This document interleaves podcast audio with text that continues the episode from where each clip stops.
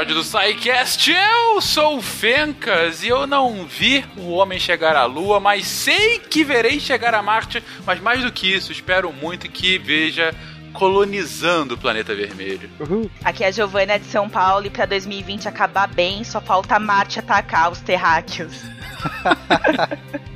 A gente vai encarar com naturalidade, Giovana. Realmente vai fazer sentido. Exatamente. Aqui é o Nael, então olhem para essa luzinha. Não existem marcianos, não existem marcianos, não existem marcianos. Wala Wala, aqui é o Pena e que a vida existe em Marte, eu tenho plena convicção. Agora a questão é, será que a gente vai encontrar? Eu, eu acho que agora vai. Olha só. Acho que vou ter que comentar a luzinha. Ah, é. Salve, salve pessoal, aqui Sérgio Sacani de São Paulo. E a única coisa que vai acontecer de bom em 2020 é a gente ir pra Marte mesmo. é sair correndo, né? Sair tá correndo, é, é, o jeito de escapar. Fugir logo. De Gaspar Catarina, que é Marcelo Guaxinim. E eu acho que deve ser bem complicado fazer distanciamento social no espaço. Já estamos treinando aí, ó, pra 10 meses de isolado dentro de uma nave, ó, já tá, já, já, já é um estágio. Exatamente, eles estão protegidos. Você está ouvindo o SciCast, porque a ciência tem que ser divertida. E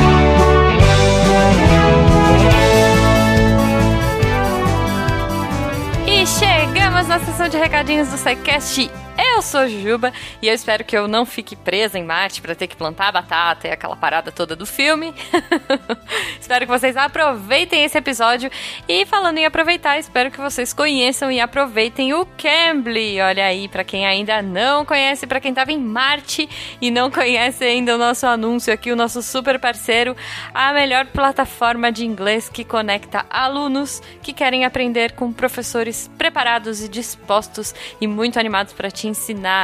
Lembrando sempre que, como é uma aula individual, você escolhe o tema, você vai ver as suas dificuldades, as suas necessidades. Você vai aprender muito mais do que se estivesse fazendo outros tipos de aula aí. Então fica a dica, se você quiser conhecer o Cambly, vai lá no cambly.com, C-A-M-B-L-Y.com e usa o nosso código SciCast para ganhar uma aula teste na faixa. Então, Conheça lá, entrem, depois venham falar com a gente, falem o que vocês acharam do teste, se vocês estão fazendo, se não, como vocês fazem isso. Pelas nossas redes sociais, arroba Portal Deviante no Twitter e no Instagram e contato@saicast.com.br no e-mail naquele fala que eu discuto e da forma que a gente mais gosta aqui no post, nos comentários você entra lá no site do deviante.com, clica nesse episódio e vai lá embaixo que vai ter todos os comentários da galera. Você pode mandar suas dúvidas, suas sugestões, seus gifs. É, é, suas batatas plantadas, enfim, o que mais vocês quiserem aí. Então, se você quiser apoiar esse projeto, lembrando que a partir de um real, PicPay, Padrim e Patreon, você já faz parte da família Deviante e ajuda a gente a levar a ciência ainda mais longe, quem sabe, para Marte e outros planetas aí.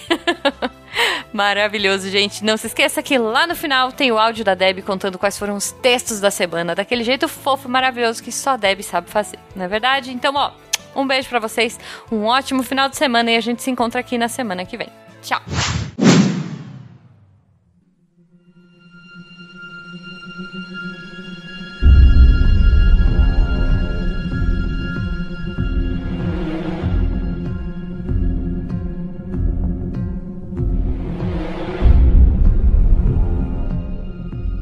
Queridões, voltamos aqui à astronomia, voltamos, na verdade, a, a uma nova corrida espacial. A gente já falou aqui no SciCast Recentemente, inclusive, a gente fez um especial muito bacana sobre a corrida para a Lua, né?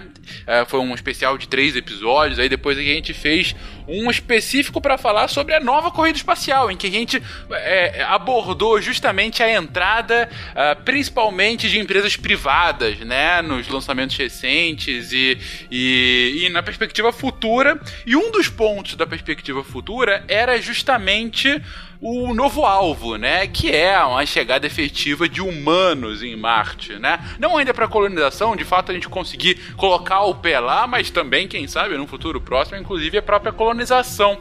Mas nesse episódio aqui de hoje, a gente vai fazer uma abordagem histórica justamente disso. Porque a ida a Marte não é de agora. Agora talvez a gente tenha o maior chance possível de conseguir chegar lá por conta desse avanço tecnológico, mas a gente sempre quis, a gente sempre teve esse fascínio pelo planeta vermelho, por esse nosso vizinho tão próximo que talvez tivesse marcianos, que talvez fosse habitável, que talvez muitas coisas, mas gente, de onde é que vem esse fascínio? De onde é que vem esse desejo? Como ele foi evoluindo e onde estamos hoje para essa corrida para Marte? Vamos começar então, gente. Por que Marte e por que esse fascínio tão grande? Bom, Marte já é, atrai muitos olhares, acho que desde que lá, 1877, o Giovanni Schiaparelli, que era um astrônomo italiano, começou a fazer alguns desenhos. Ele observava Marte no telescópio, começou a fazer alguns desenhos e, e, e ele né, relatou, ele desenhou canais. Apareceram estruturas é, que eram manchas no planeta, mas ali naqueles desenhos toscos e tal, no, que ele conseguia ver, é, ele imaginou que poderia ser canais de uma civilização. Tem, tem uma história aí diferente, viu? É o seguinte. Ah, é? É, o, o Schiaparelli, ele era, ele era um cara bem voltado pra geologia, entendeu?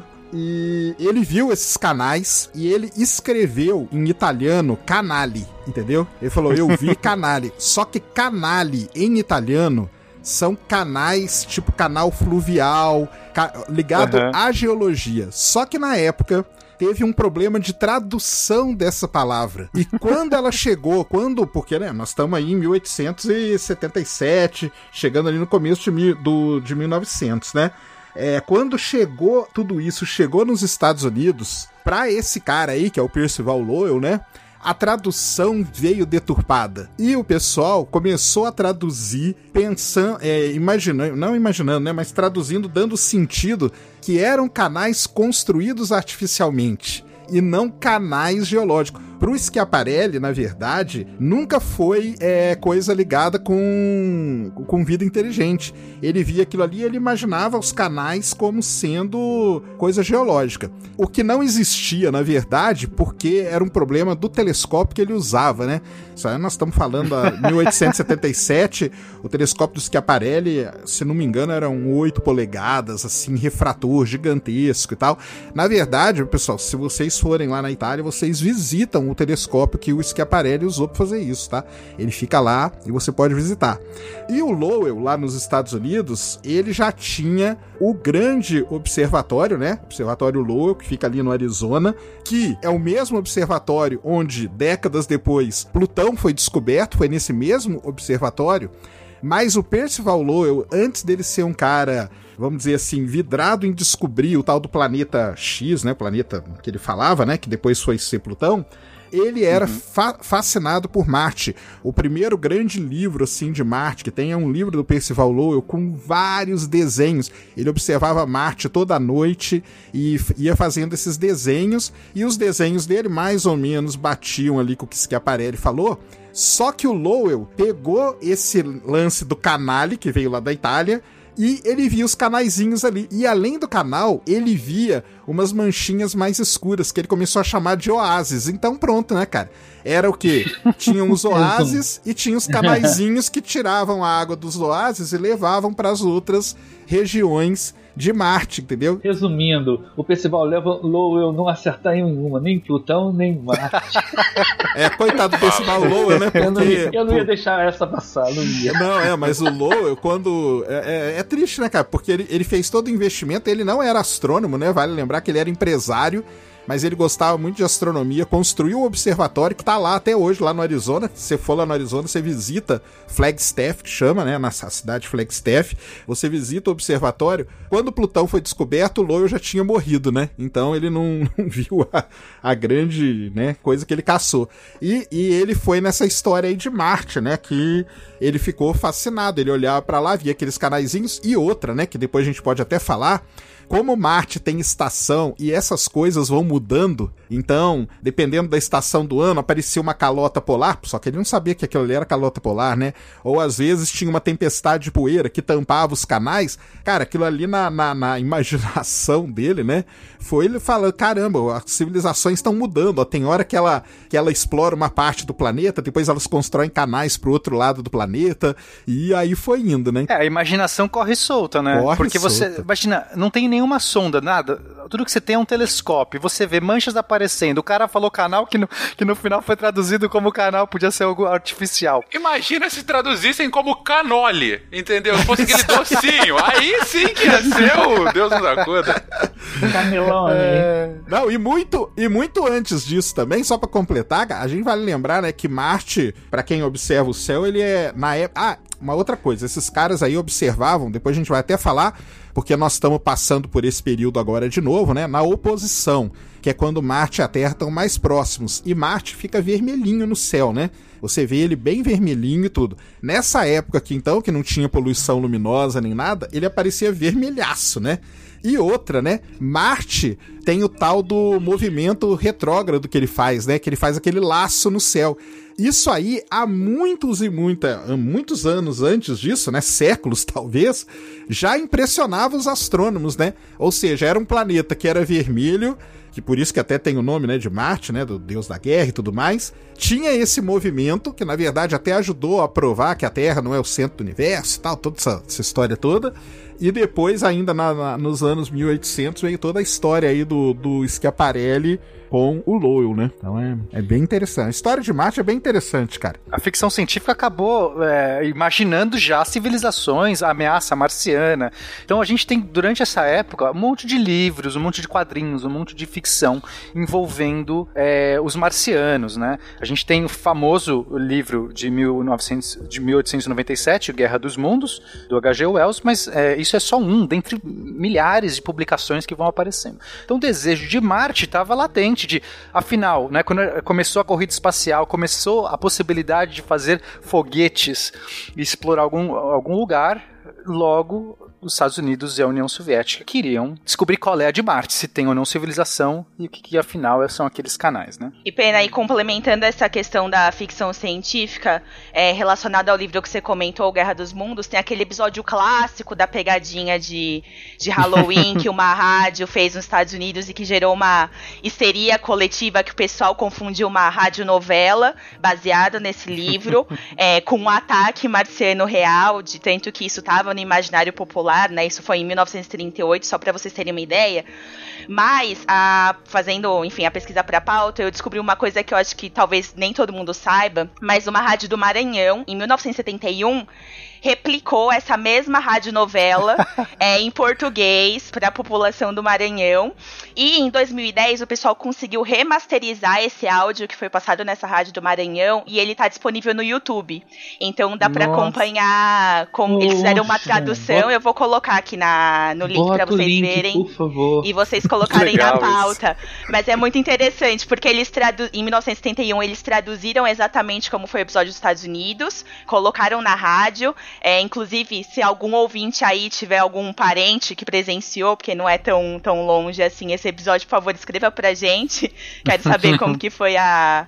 A, a Reação, pessoal, né? é, como que o pessoal é, viu esse Reagiu, episódio, reagiu na época, mas tem no YouTube pra quem quiser ver como que foi transmitida, bem, bem interessante. Vou colocar pra vocês. Eu vi isso acontecer é, no- no- há, mais, há pouco tempo, na rádio Band, que o. Aquele radialista famoso que faleceu, esqueci agora o nome dele. Poxa, sei que ele, o Bechá, o Bechá fez uma brincadeira com isso ele, na, na rádio. Era uma época que nós íamos, de- eu, eu e os colegas que íamos pro planetário, íamos de, de um pegando carona com o outro, e um, um, um era um técnico do planetário que não era o único que não era astrônomo do grupo. E a gente está indo lá e começou: olha só, sinais de explosões visto no, no observatório fulano de tal e tal. E daqui a pouco ele falou, não, caiu e tal. Não... Aí, e a gente meio que, meio que fazendo cara de quem sabia, sabia, quem não sabia, ficava quietinho.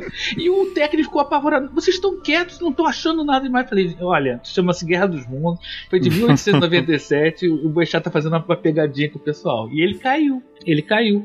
Quer dizer, as pessoas realmente acham que Marte é logo ali. é Exatamente. isso mesmo. Cara, se faz. Na boa. Se faz um negócio, uma produção bem feita, falando que é verdade, você acha que não vão acreditar agora? Assim, em 2020, com em certeza. 2020 tudo é possível, né, Fencas? É. Então, acho que até eu ia acreditar. Não, tudo bem. Do- é, logo agora depois dos, a gente dos tá. gafanhotos, né? É, a gente tá enviesado um pouquinho, realmente. Depois que o ciclone bomba conseguiu afastar os gafanhotos, poderia chegar os marcianos. Mas. Mas eu digo, mesmo em sei lá, 2019, num ano um pouquinho menos anormal. Cara, se bem feito, ah, faz. não me Muita gente surpreenderia. acredita. É, Com certeza. surpreenderia. Mas como evoluiu a partir daí, gente? Do, do ficcional e dos ETzinhos, dos marcianos lá, pra algo realmente mais efetivo, uma missão ah, pra chegada até o planeta vermelho. Aí, Fencas, começa a nossa Desventuras em série. Nossa, O que não, dos acontece- russos, né? É, dos russos, especial dos russos.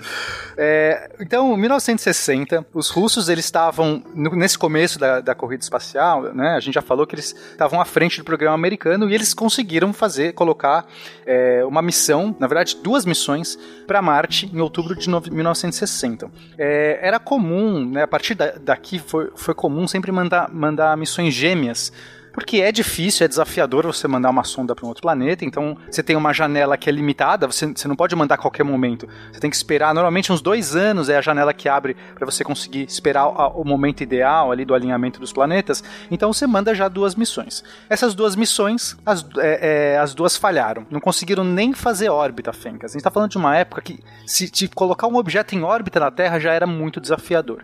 As duas falharam. 1962, nova janela, mais duas sondas russas, soviéticas. Nenhuma fez órbita, falhou. Aí a gente teve mais uma sonda soviética, que foi lançada também em 62, só que essa aqui foi uma sonda única, a Mars 1 e ela conseguiu fazer órbita. Muito bom, tava todo mundo torcendo. Conseguiu co- ser inserida na órbita de Marte, porque depois de fazer órbita você faz uma queima, que é a inserção de órbita. Perfeito, tava tudo certo. Primeira sonda vai fazer o nosso rasante. Perdeu comunicação, a, a antena desalinhou. Perdeu comunicação com a Terra. Pode ser que tenha sido o primeiro rasante. A gente nunca vai saber. Aí, 64, mais duas sondas as duas perdidas, não fez órbita. 69, mais duas sondas, as duas não fizeram órbita. Então, todas essas sondas que os russos mandaram, todas falharam. Só uma conseguiu fazer órbita e ficar na direção de Marte e perder comunicação. Já os americanos, na década de 60, tiveram o projeto Mariner. É, o projeto Mariner também usava essa mesma técnica de você mandar duas sondas. Eles mandaram a Mariner 3 e 4, é, 1964. A Mariner 3 falhou no lançamento. O foguete, a coifa do, do foguete não abriu, que é aquela parte que protege o foguete na subida, na ascensão da, da, da atmosfera terrestre. Ela não se abriu. E aí a- não, não, teve jeito, caiu a, a, a- sonda caiu de volta. Mas a Mariner 4 conseguiu, Fencas. E foi o primeiro rasante feito num outro planeta. Foi o que a gente chama de flyby, né? Esse rasante. Quando você consegue passar muito próximo da superfície do planeta, algumas dezenas de, quiló de eh, dezenas de milhares de quilômetros do planeta, da superfície do planeta, e você consegue fazer uma. tirar fotos no, no, no- no caminho, né? Então você está se aproximando, você vai batendo fotos ou medindo, fazendo medições. Eventualmente você pode fazer vários tipos de medições de, de campo magnético, de atmosfera, enfim. A sonda passa e ela segue, ela vai embora. É, você tem só aquele período, né, que dura alguns dias de aproximação e passagem, que você consegue captar e transmitir. E assim a gente teve a primeira foto feita por uma. de, de close, de, pré- de perto de um outro planeta, Fencas. Eu Isso aí. coloquei até aqui na pauta a, a- a foto. Essa história aí é muito legal, cara, da foto, porque é, a Mariner 4 ela fez pouquíssimas fotos, né? Ah, uma coisa, né? Essas, a câmera era uma câmera de TV, tá? O pessoal saber. Sim. Não tinham câmeras igual a gente tem hoje, óbvio. Eles tinham um gravador, eles tinham um gravador é, é, magnético, fita magnética, gente. Isso. Imaginem, gravador de fita magnética que tinha que ser convertido para digital para ser mandado, os zeros e uns chegavam aqui para conseguir montar uma foto aqui. Bizarro. Aí o cara, ela fez 20 imagens, né? A Mariner 4 foi bem pouquinho e mandou. Uhum. E essa foto que, que tem, essa é muito legal. Essa primeira, a história tem um, tem livros, tem artigos que contam a história dessa primeira foto. Porque vinha aquela tripinha, né, de número, né? Então vinha lá 250, 270 e tal, que era a cor, né? E que a foto vinha preto e branco, na verdade não vinha foto preto e branco, não vinha nada, vinha, vinha só os números. E os caras iam tirando aquela tirinha da impressora, uma tirinha bem fininha, e ia colocando uma do lado da outra. Depois os caras pegavam uma caixa de lápis de cor, isso mesmo, uma Meu caixa de lápis de Deus. cor, sentavam na frente daquele negócio e começavam a colorir os números igual você vai, né, colorir. Quem fez é, geologia, assim, igual eu fiz, a gente sabe, a gente faz esse exercício aí, entendeu? Você faz mapa de relevo com caixa de lápis de cor, você vai colorindo. E foi assim que eles fizeram a, a imagem, então é, É muito daí que legal. veio o termo cor falsa, né? Isso! Daí que começou, né?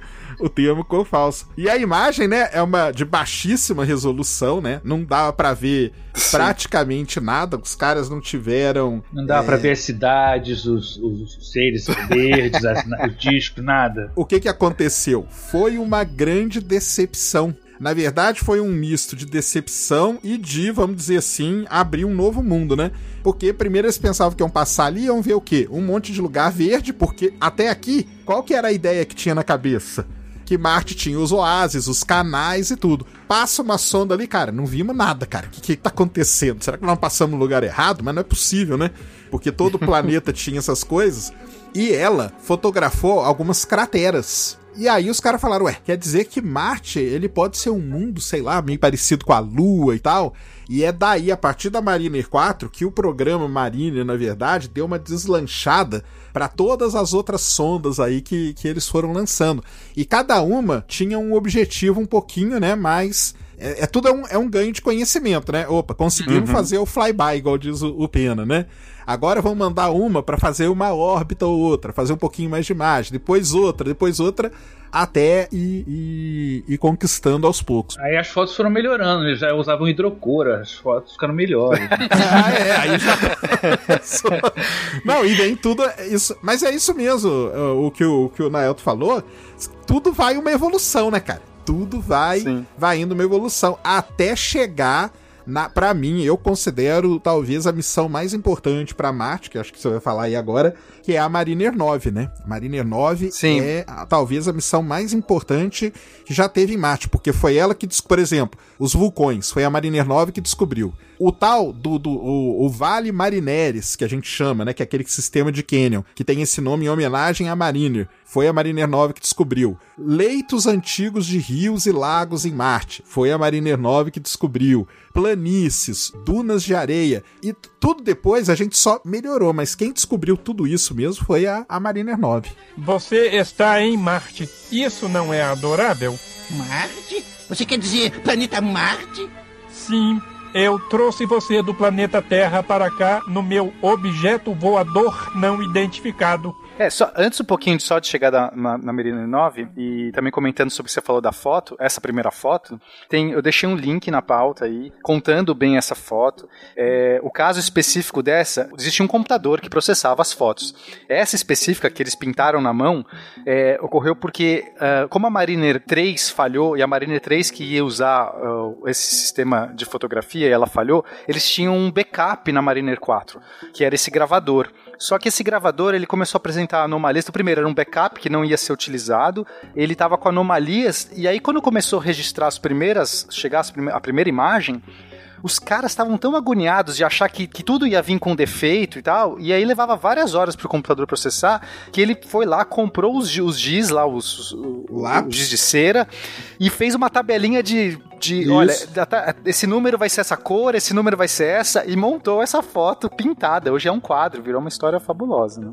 Então, quem quiser seguir no link aí, é muito legal. Não, e pra, só pra fechar essa história da foto, é muita questão de expectativa e realidade, né? Porque eu olhando a foto, eu já acho maravilhoso. Tipo, nossa, tiramos uma foto em Marte, assim, uma coisa maravilhosa. Só que como o pessoal tava esperando um planeta verde, cheio, né, um oásis, etc., parece assim, nossa, chegamos no lugar errado, grandes coisas, né? Mas eu olho, eu é. incrível. Não, eu também. E, e, assim, tem coisa que dá para tirar da, da, foto, né? Para quem é um bom observador, dá até para ver, por exemplo, a, um pouco da atmosfera de Marte. Mas é, teve foto de cratera, como o Sakane falou, teve essa quebra de expectativa de cadê essa civilização toda e tudo mais.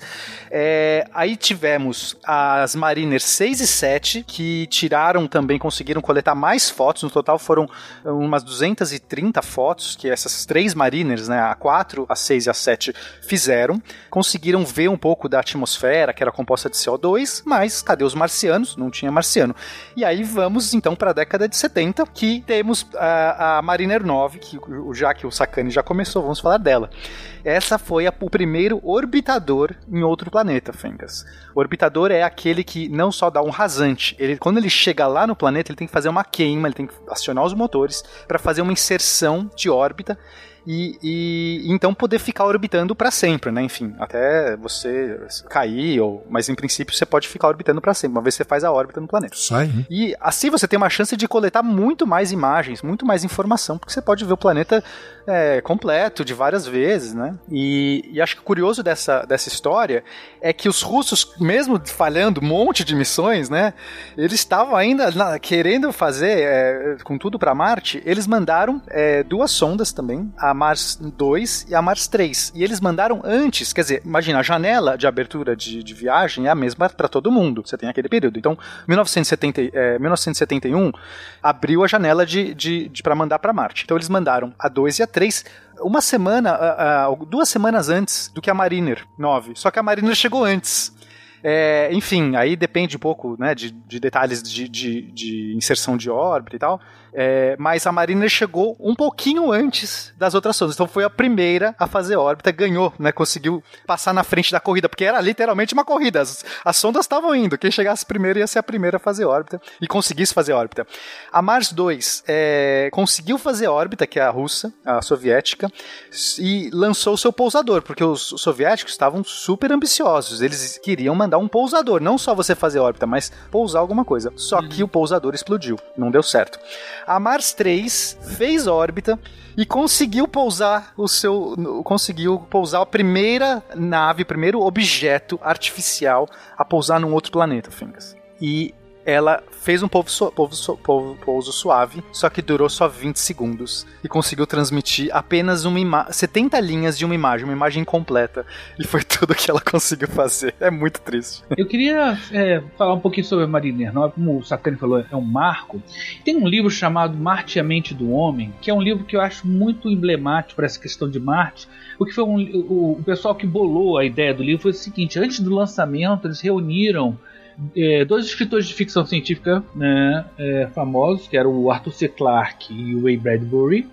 Um- dois cientistas, um deles era o Carl Sagan, e, o- e um moderador que era da revista Time. E eles fizeram um debate anterior à, à chegada da sonda. No meio do livro, mais ou menos, eles botaram as fotos da, da sonda, que foram aquelas fotos áridas de crateras, fotos em preto e branco e tal, cheio de vales secos e tal. E no final do livro eles botaram, eles reuniram o pessoal de novo para conversar sobre o que aconteceu após. Então tem um antes, durante e um depois de da Mariner, Neve, da Mariner 9. A Mariner 9 é uma referência mesmo, é uma quebra. E como o Pena falou muito bem, a diferença da Mariner 9 é que ela estava orbitando o planeta, ela pode mapear o planeta. Eu lembro que assim que eu estava estudando, comecei a estudar astronomia, uma- foi bem depois disso, mas é, eu pude ver um, um atlas marciano, né, que tinha na biblioteca ainda, no tempo que a gente usava coisas com como papel, né? e realmente a- as fotos são muito detalhadas e tal. né? Então a gente vê é, é, é, é uma é- é- existe um Marte antes da Mariner 9 e depois da Mariner 9. E uma coisa da Mariner 9 também, né? Que quando ela chegou, não foi tudo tão bom, né? Quando ela, ela chegou em Marte, quando Marte estava tendo uma grande tempestade global de poeira que tampou o planeta todo. E ela ficou meses, meses orbitando o planeta sem ver absolutamente nada, entendeu? Porque ela via aquilo ali não tinha nada, era tudo coberto de poeira. Aí, quando a poeira começou a dispersar, quando a tempestade começou a dispersar, é que acabou tendo, né, todo o que ela descobriu. E isso é muito legal para mostrar a importância de você mandar uma sonda para ela ficar muito tempo orbitando um planeta, porque ela consegue ver toda essa dinâmica, né, de um Uhum. planeta. Um planeta com a Terra, né, não é, tem sua dinâmica, né, tem sua atmosfera, Uhum, tem tem, tem nuvem, estações. tem poeira, tem estações do ano, tem tudo isso. Se você só sobrevoa igual as outras sobrevoaram, né, sobrevoou e foi- foi embora. Você não vê isso. Agora, quando você manda uma outra que vai ficar lá um tempo, aí você começa a começar a entender o que que aquele planeta realmente é, do que que ele é feito, como que ele, como que ele funciona mesmo. E a Mariner 9, ela teve esse, esse problema, mas depois o pessoal falou, não, é bom até pra gente entender o que, que acontece com o planeta, tá? Dá pra fazer até uma, uma analogia quanto ao que o Sakane comentou. É, imagina que alguma raça alienígena mande uma sonda que venha fazer um rasante na Terra. E ele passe é, pela Terra e bem assim no Oceano Atlântico num período em que tá um furacão, entendeu? E aí eles pensam, puxa, tem furacão o tempo todo lá. Porque a minha Exatamente. única amostra é que eu tô vendo um furacão aqui pelo alto, né? Isso aí. E, e mas se eu te, fico mais tempo, ah, não, isso é um fenômeno que até acontece, mas é incomum. Então aí começa de fato a criar as hipóteses. Então, bem interessante o que vocês estão trazendo aqui. É, o, o, depois da Mariner é, 4 e a 6 e a 7, eles ainda tinham dúvidas sobre, inclusive, a civilização, porque é, o argumento era justamente esse: a gente viu um trecho, porque onde passa a sonda é o trecho que você viu. Uhum. O planeta é maior. É, então pode ser que não tenha civilização em todo lugar. E outra, eles falaram assim, algumas pessoas argumentaram, se alguém tirasse foto da Terra com essa resolução que a Mariner 4 e a 6 e a 7 tiraram, a gente talvez, que basicamente era um quilômetro por pixel na sua maior aproximação, Uhum. é, a gente também não veria, talvez, é, civilizações. Você tinha que dar muita sorte de ver, de passar em cima de uma cidade, sabe? Um aglomerado, alguma coisa assim. Porque se você passasse no meio da Amazônia, você talvez não. No caso, a gente veria aqui, obviamente, plantas, né? Uma vegetação. Mas, é, é, mas pode ser que existia ainda uma civilização, não do jeito com aqueles canais e tudo mais, mas poderia ter civilizações. E aí, é, o, mais, o mais curioso dessa história é por que, que a gente fala tanto da Mariner 9 e não da Mars 2 e Mars 3, que foram as soviéticas que fizeram órbita também. E o segredo é porque Marte realmente não gosta dos soviéticos. Essa tempestade de poeira, olha só, Só pode chegaram a- existir um vermelho O entre planeta nós. vermelho. Exatamente. É isso aí. Mas, gente, é que olha só.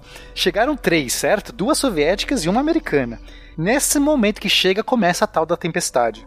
Só que as sondas soviéticas não tinham um equipamento para fazer a reprogramação das rotinas. Enfim, que é algo que os a- a- o americano tinha, mas era algo assim que provavelmente era muito pouco importante isso, porque ia chegar lá, você ia começar a coletar fotos.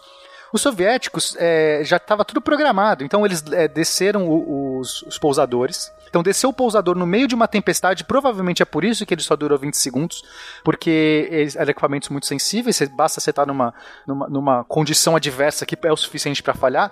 Veja que tempestade de areia também não, de, de, de poeira não é algo assim muito complicado de você eh, resistir, porque os ventos não são tão fortes em Marte, por causa da densidade de uma atmo- atmosfera, mas esses equipamentos são primitivos. Tinha um rover a bordo, Fencas. Eles mandaram. Os, a Mars 3 tinha um mini rover a bordo. Ia ser o primeiro rover, o primeiro carrinho a andar num planeta. Só que o carrinho não. Ninguém sabe se o carrinho foi é, é, colocado porque é, não teve comunicação mais. Então pode ser que o primeiro carrinho foi um carrinho soviético. Isso mesmo. Aí, aí, só um detalhe, pra quem for gamer, galera que ouve que é gamer, tem um joguinho na Steam que chama Take on Mars. E no Take on Mars você, você pousa a Mars 3, ou a Mars 2, acho que é a Mars 3 que você pousa, e você tira o rover de dentro dela. E o rover, uma coisa bem legal, ele não era com roda, tá? Ele andava Era com esqui. com umas isso, com esqui, exatamente isso. Aí ele ia rodando aquele esqui e ia andando. Então quem for aí gamer, ó, Take on Mars é o nome do joguinho, é muito legal. Você passa por todas essas missões aí, é muito interessante. É interessante também que os, os, os soviéticos perderam a oportunidade de, de ter o primeiro rover se mover na superfície de um planeta, mas eles já tinham experiência com rovers na Lua. Né? Uhum. Isso. Então, quer, sim. então quer dizer, o primeiro rover que existiu foi soviético, mas não foi na superfície de um planeta. Uhum. É, porque a Lua não é um planeta, né? Claro que tem Uhum. gente que. Enfim, mas para efeitos de, de, de marco, que eles adoram esses marcos, né? Uhum. O primeiro rover no outro planeta não foi soviético.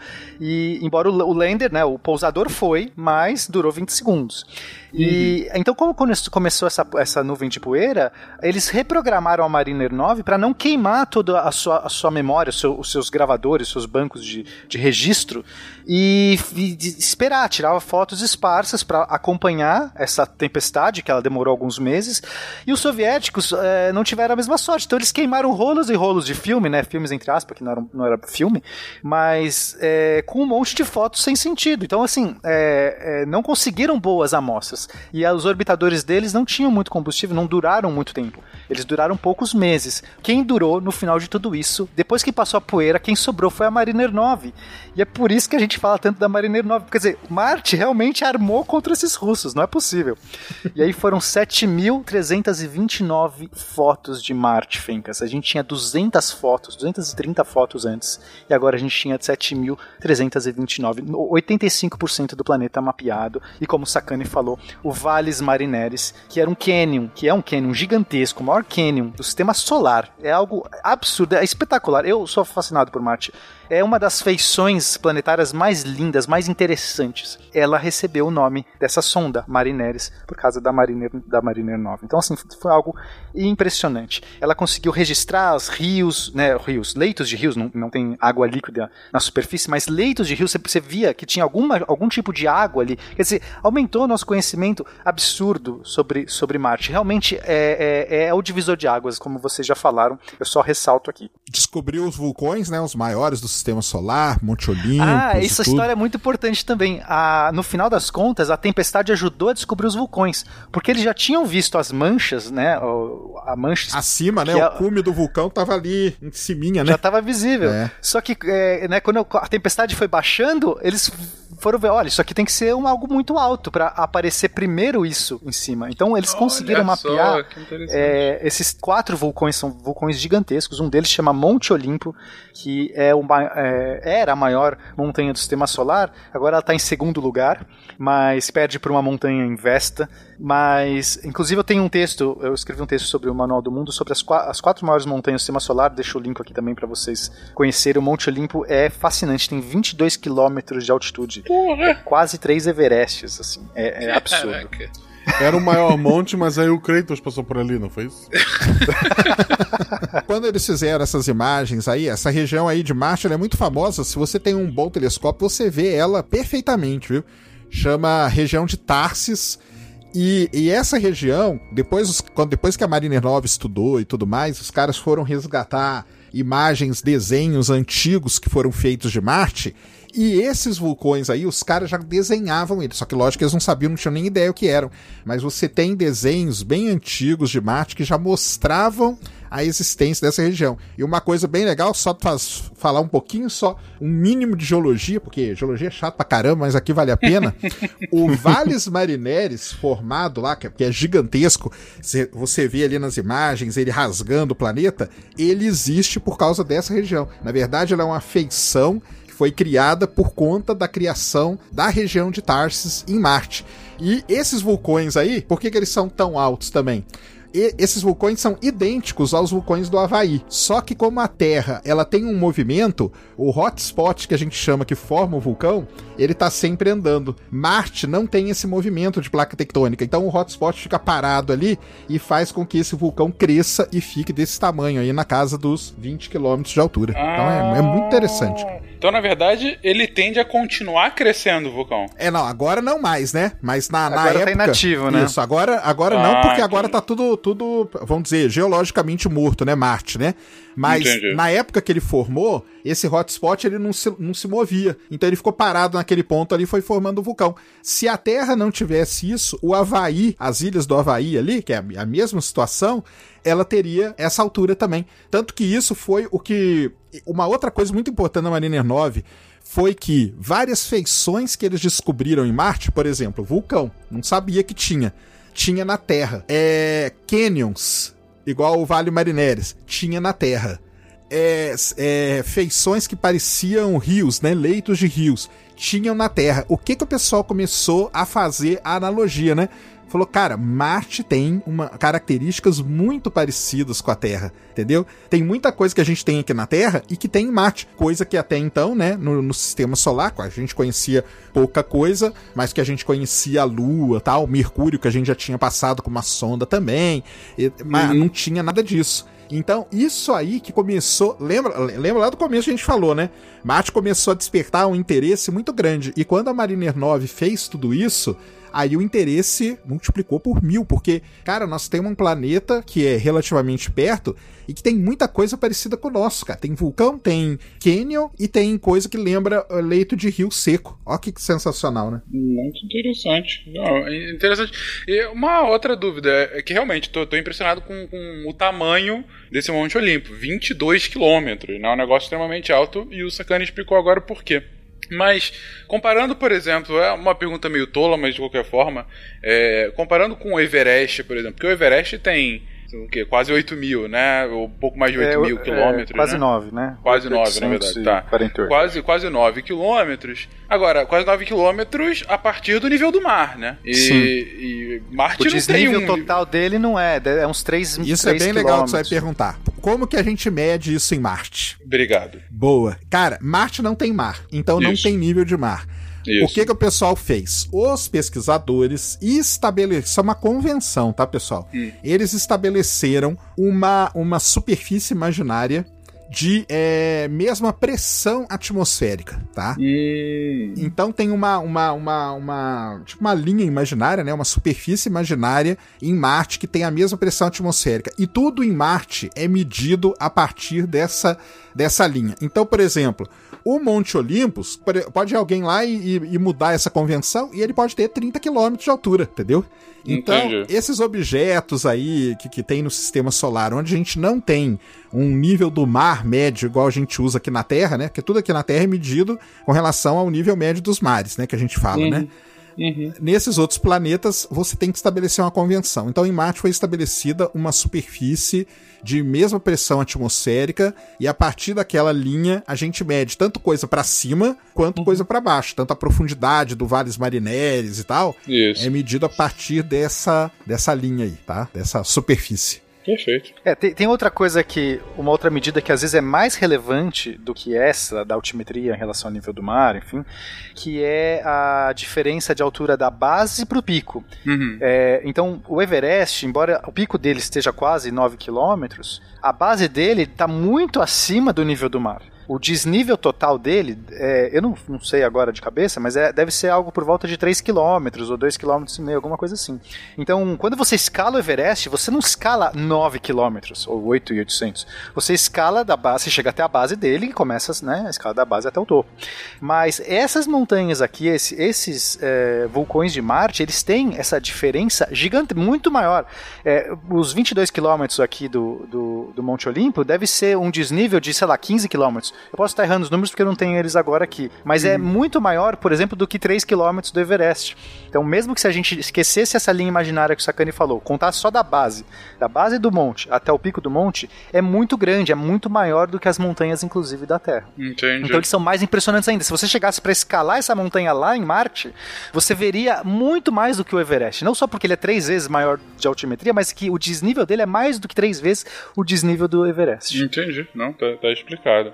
E ainda pra piorar tudo isso, ou melhorar, dependendo da sua situação, ele tá em cima do, do que a gente chama de domo de Tarsis. Esse Tarsis é um domo que ele já tem um desnível gigantesco acima dessa linha base que a gente chama de do, do, do, do planeta, entendeu? Dessa é linha um platôzão, é um né? Você já tem que platôzão. escalar o platô. Isso mesmo, já tem que escalar não sei quanto do platô e mais não sei quanto do, do, do monte. É isso mesmo.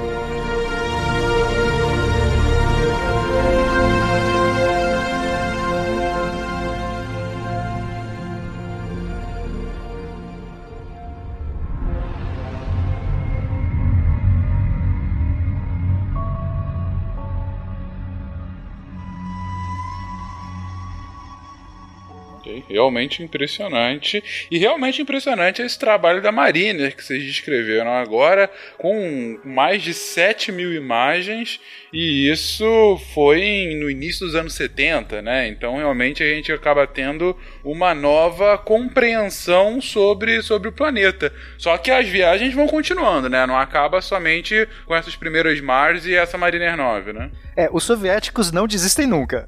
73. Até né, hoje, dois- eles querem mandar ainda. Até hoje. É que esse, esse ano não vai a do soviético, mas depois no final a gente fala. Mas é que eles querem. 73, eles mandaram 4. A Mars 4, a 5, a 6 e a 7. O que aconteceu, Fencas? Todos falharam. Nossa, os caras não têm sorte mesmo, né? Meu Deus do céu.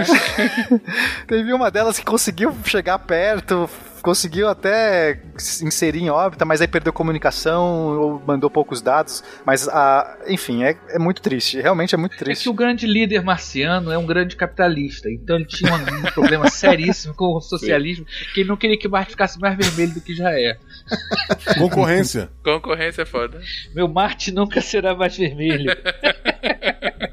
É isso mesmo. Só que em 75, aí os americanos lançaram a, a Viking 1 e Viking 2. Ah, aí sim. Aí só pra, só pra, só pra falar, antes, antes de você comentar, cara, o que que aconteceu, né?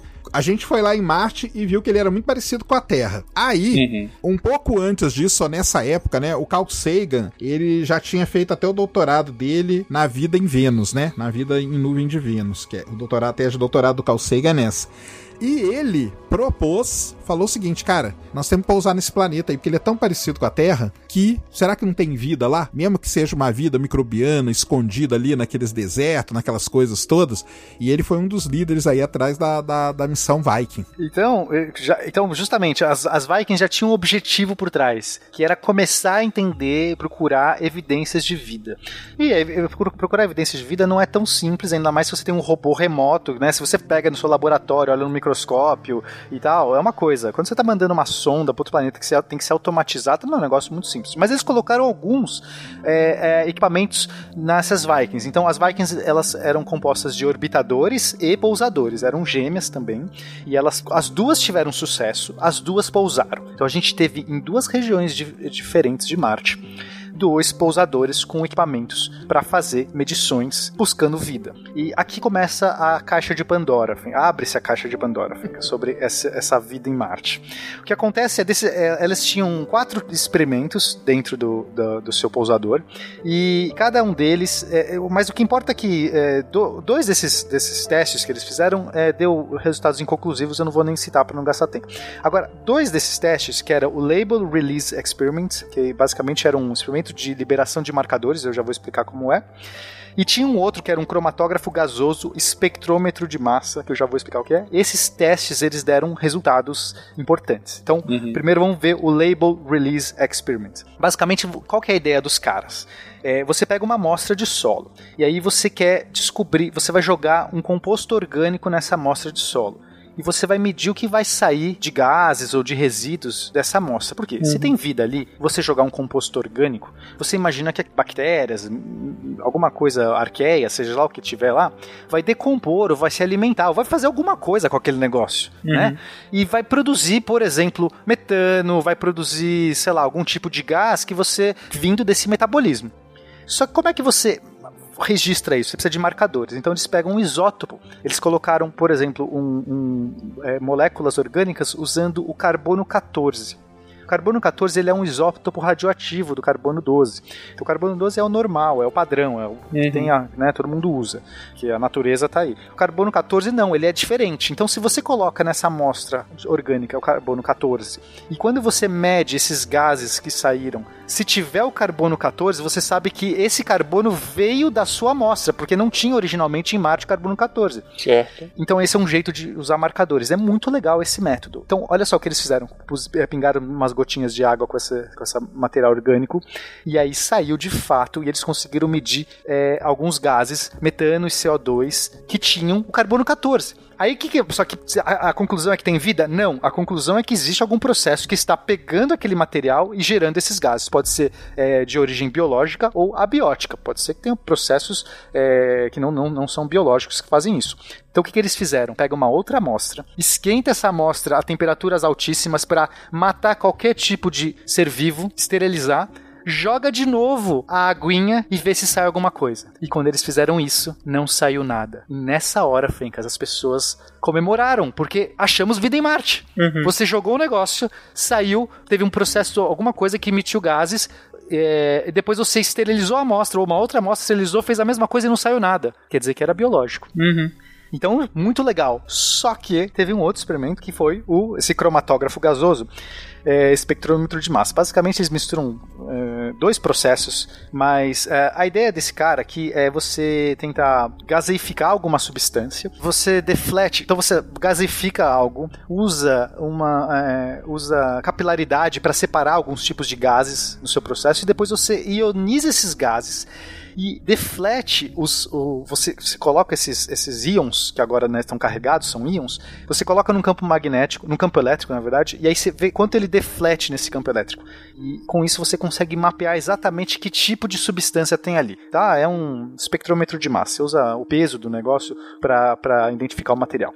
É, quando eles fizeram isso, é, pegaram uma outra amostra e tentaram identificar que tipo de coisas tinha, tinha, tinha lá. Eles não acharam nenhuma molécula orgânica, ou muito, muito, muito pouco. E aí eles falam assim: ué, mas peraí, se a gente tá pegando um, um solo marciano, colocando aqui e não acha nada, molécula, nenhuma molécula orgânica, que, que vida que tem aqui? Não tem como ter vida, porque não tem, não tem, não tem substância viva aqui, não tem nada feito de carbono é, era tão pouco carbono que eles, né, as moléculas orgânicas que eles acharam ali que era mais estéreo do que a Lua. Na Lua se achava mais, porque molécula orgânica não é sinônimo de vida, tá? Normalmente uhum. as pessoas confundem muito orgânico, lembra vida.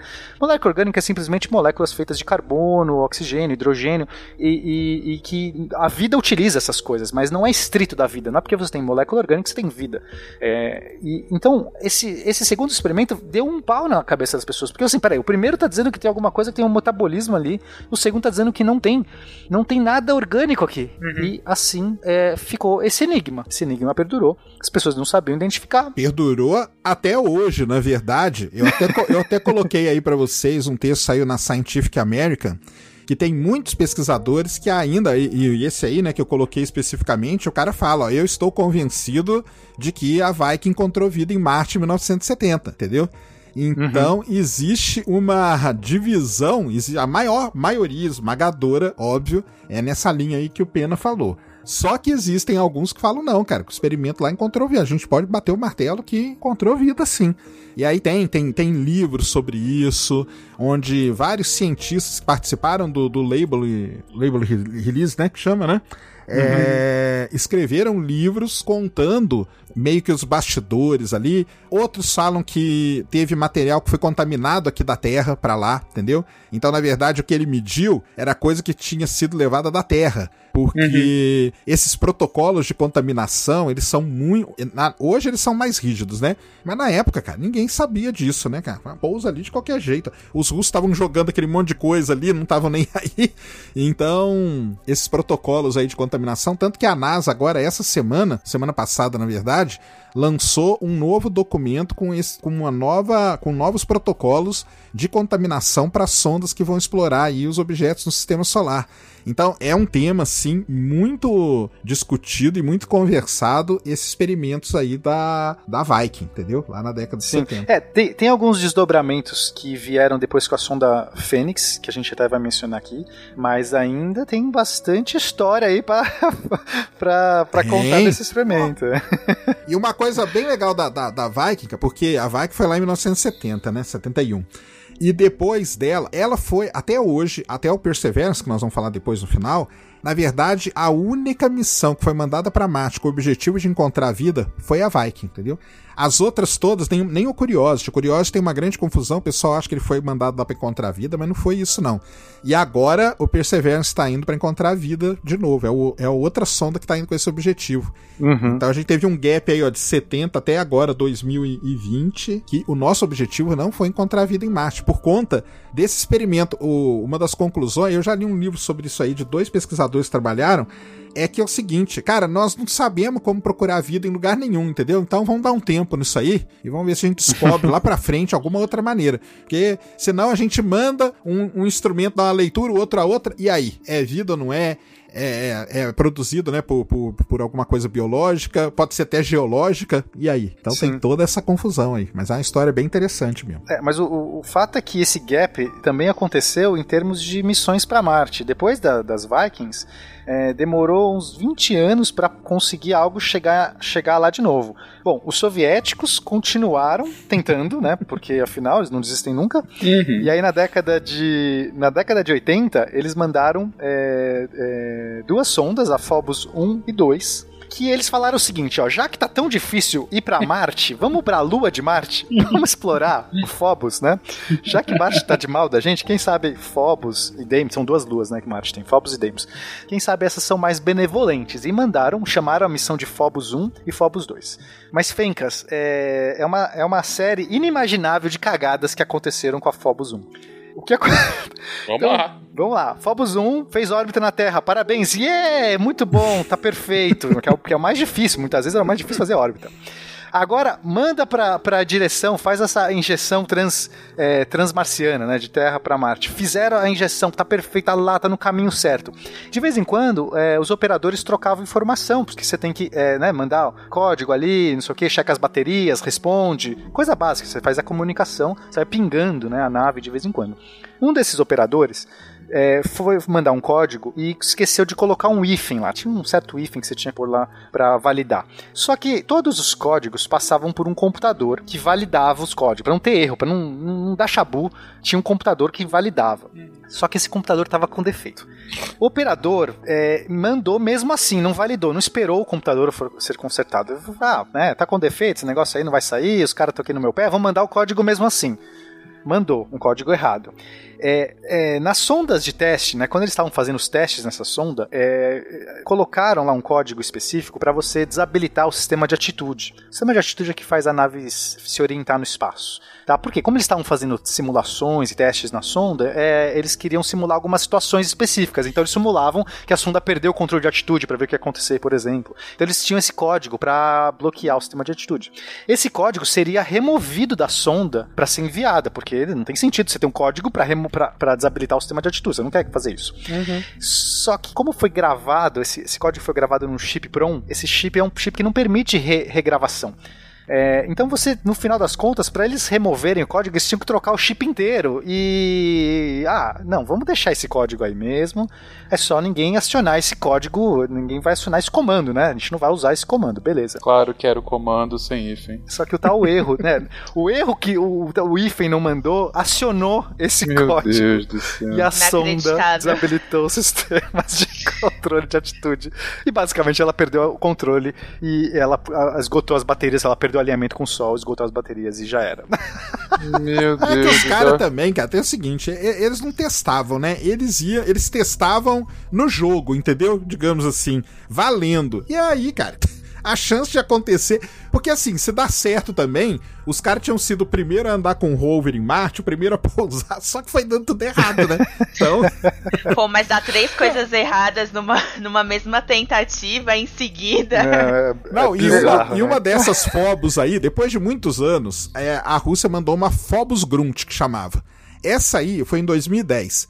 Além dela não ter nem saído da Terra, ela caiu na Terra e ela quase, cara, caiu no Brasil. A última vez que ela passou, ela caiu na Argentina, essa sonda.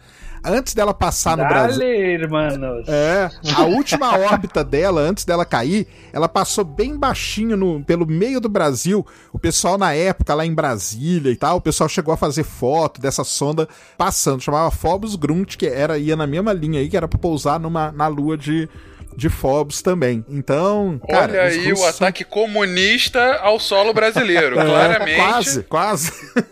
jogando uma sonda que, cara, a minha conclusão, pena, depois dessa aí da Phobos 1 é que, como disse o Sacana, eles não testavam, então nada dava certo. Agora, se as coisas tivessem dado certo pra ele, tudo que vocês estão comentando, cara, eles já tinham colonizado Marte há 20 Sim. anos. Já, um já volume tava morando enorme lá há de muito tempo, sondas. Mas teve, mas teve falhas de, outro- de sondas de outras nações também, gente. Vamos ser também. Os so- soviéticos mandaram bastante, por isso teve muito também. Pô, teve um- uma falha famosa que foi por causa de sistema é, Isso aí. né? Isso. É, o cara. Sim, a gente vai chegar lá. Então, chegar então quer nessa. dizer, não, a gente tá agora zoando aqui os vermelhos, né? Mas os azuis Não, eu também não tô não tão- zoando, eu tô com pena, cara, porque Não, eu não, queria é. ver essas sondas todas funcionando, É, mas cara, claro, o cara errar o comando, o cara esqueceu o hífen, o computador tá com defeito, aí a instrução é bizarro demais. Eu acho interessante também a gente.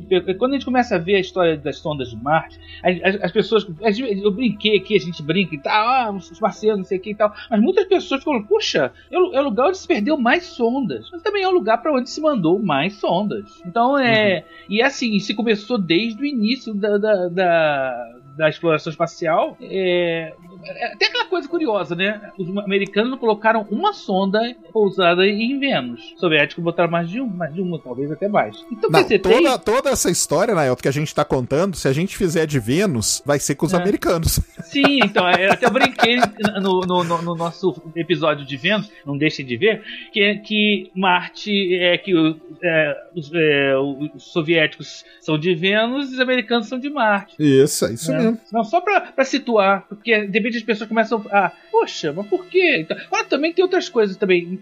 Marte tem uma coisa curiosa. Ele tem atmosfera, mas não tem muita. né?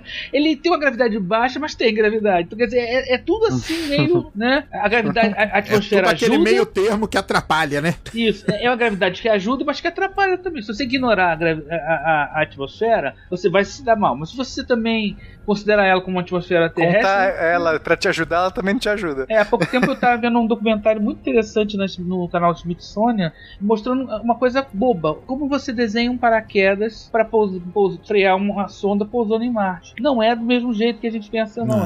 Né? O- a- Tanto a- que a- de agora foi cancelada por causa disso. Que era da Rússia com a Europa, ela não foi. Por quê? Porque o paraquedas, cara, não teve tempo dos caras. Aí eles aprenderam, né? Vamos testar? Vamos. Aí começou a testar o paraquedas, não deu certo, cara, não manda, cara, porque nós vamos passar vergonha de novo, entendeu? que as, as ondas, a- a- o grande problema da, da entrada, né, é as, as ondas sonoras, ou seja, é a vibração, é uma onda de choque. E a onda de choque de uma atmosfera rarefeita é totalmente diferente de uma onda de choque de uma atmosfera comum da Terra. E além disso tem a gravidade. Não só pra gente situar, porque vamos continuar mostrando aí as sondas e tal, mas é bom a gente ter isso em mente pra, pra não mistificar também, né?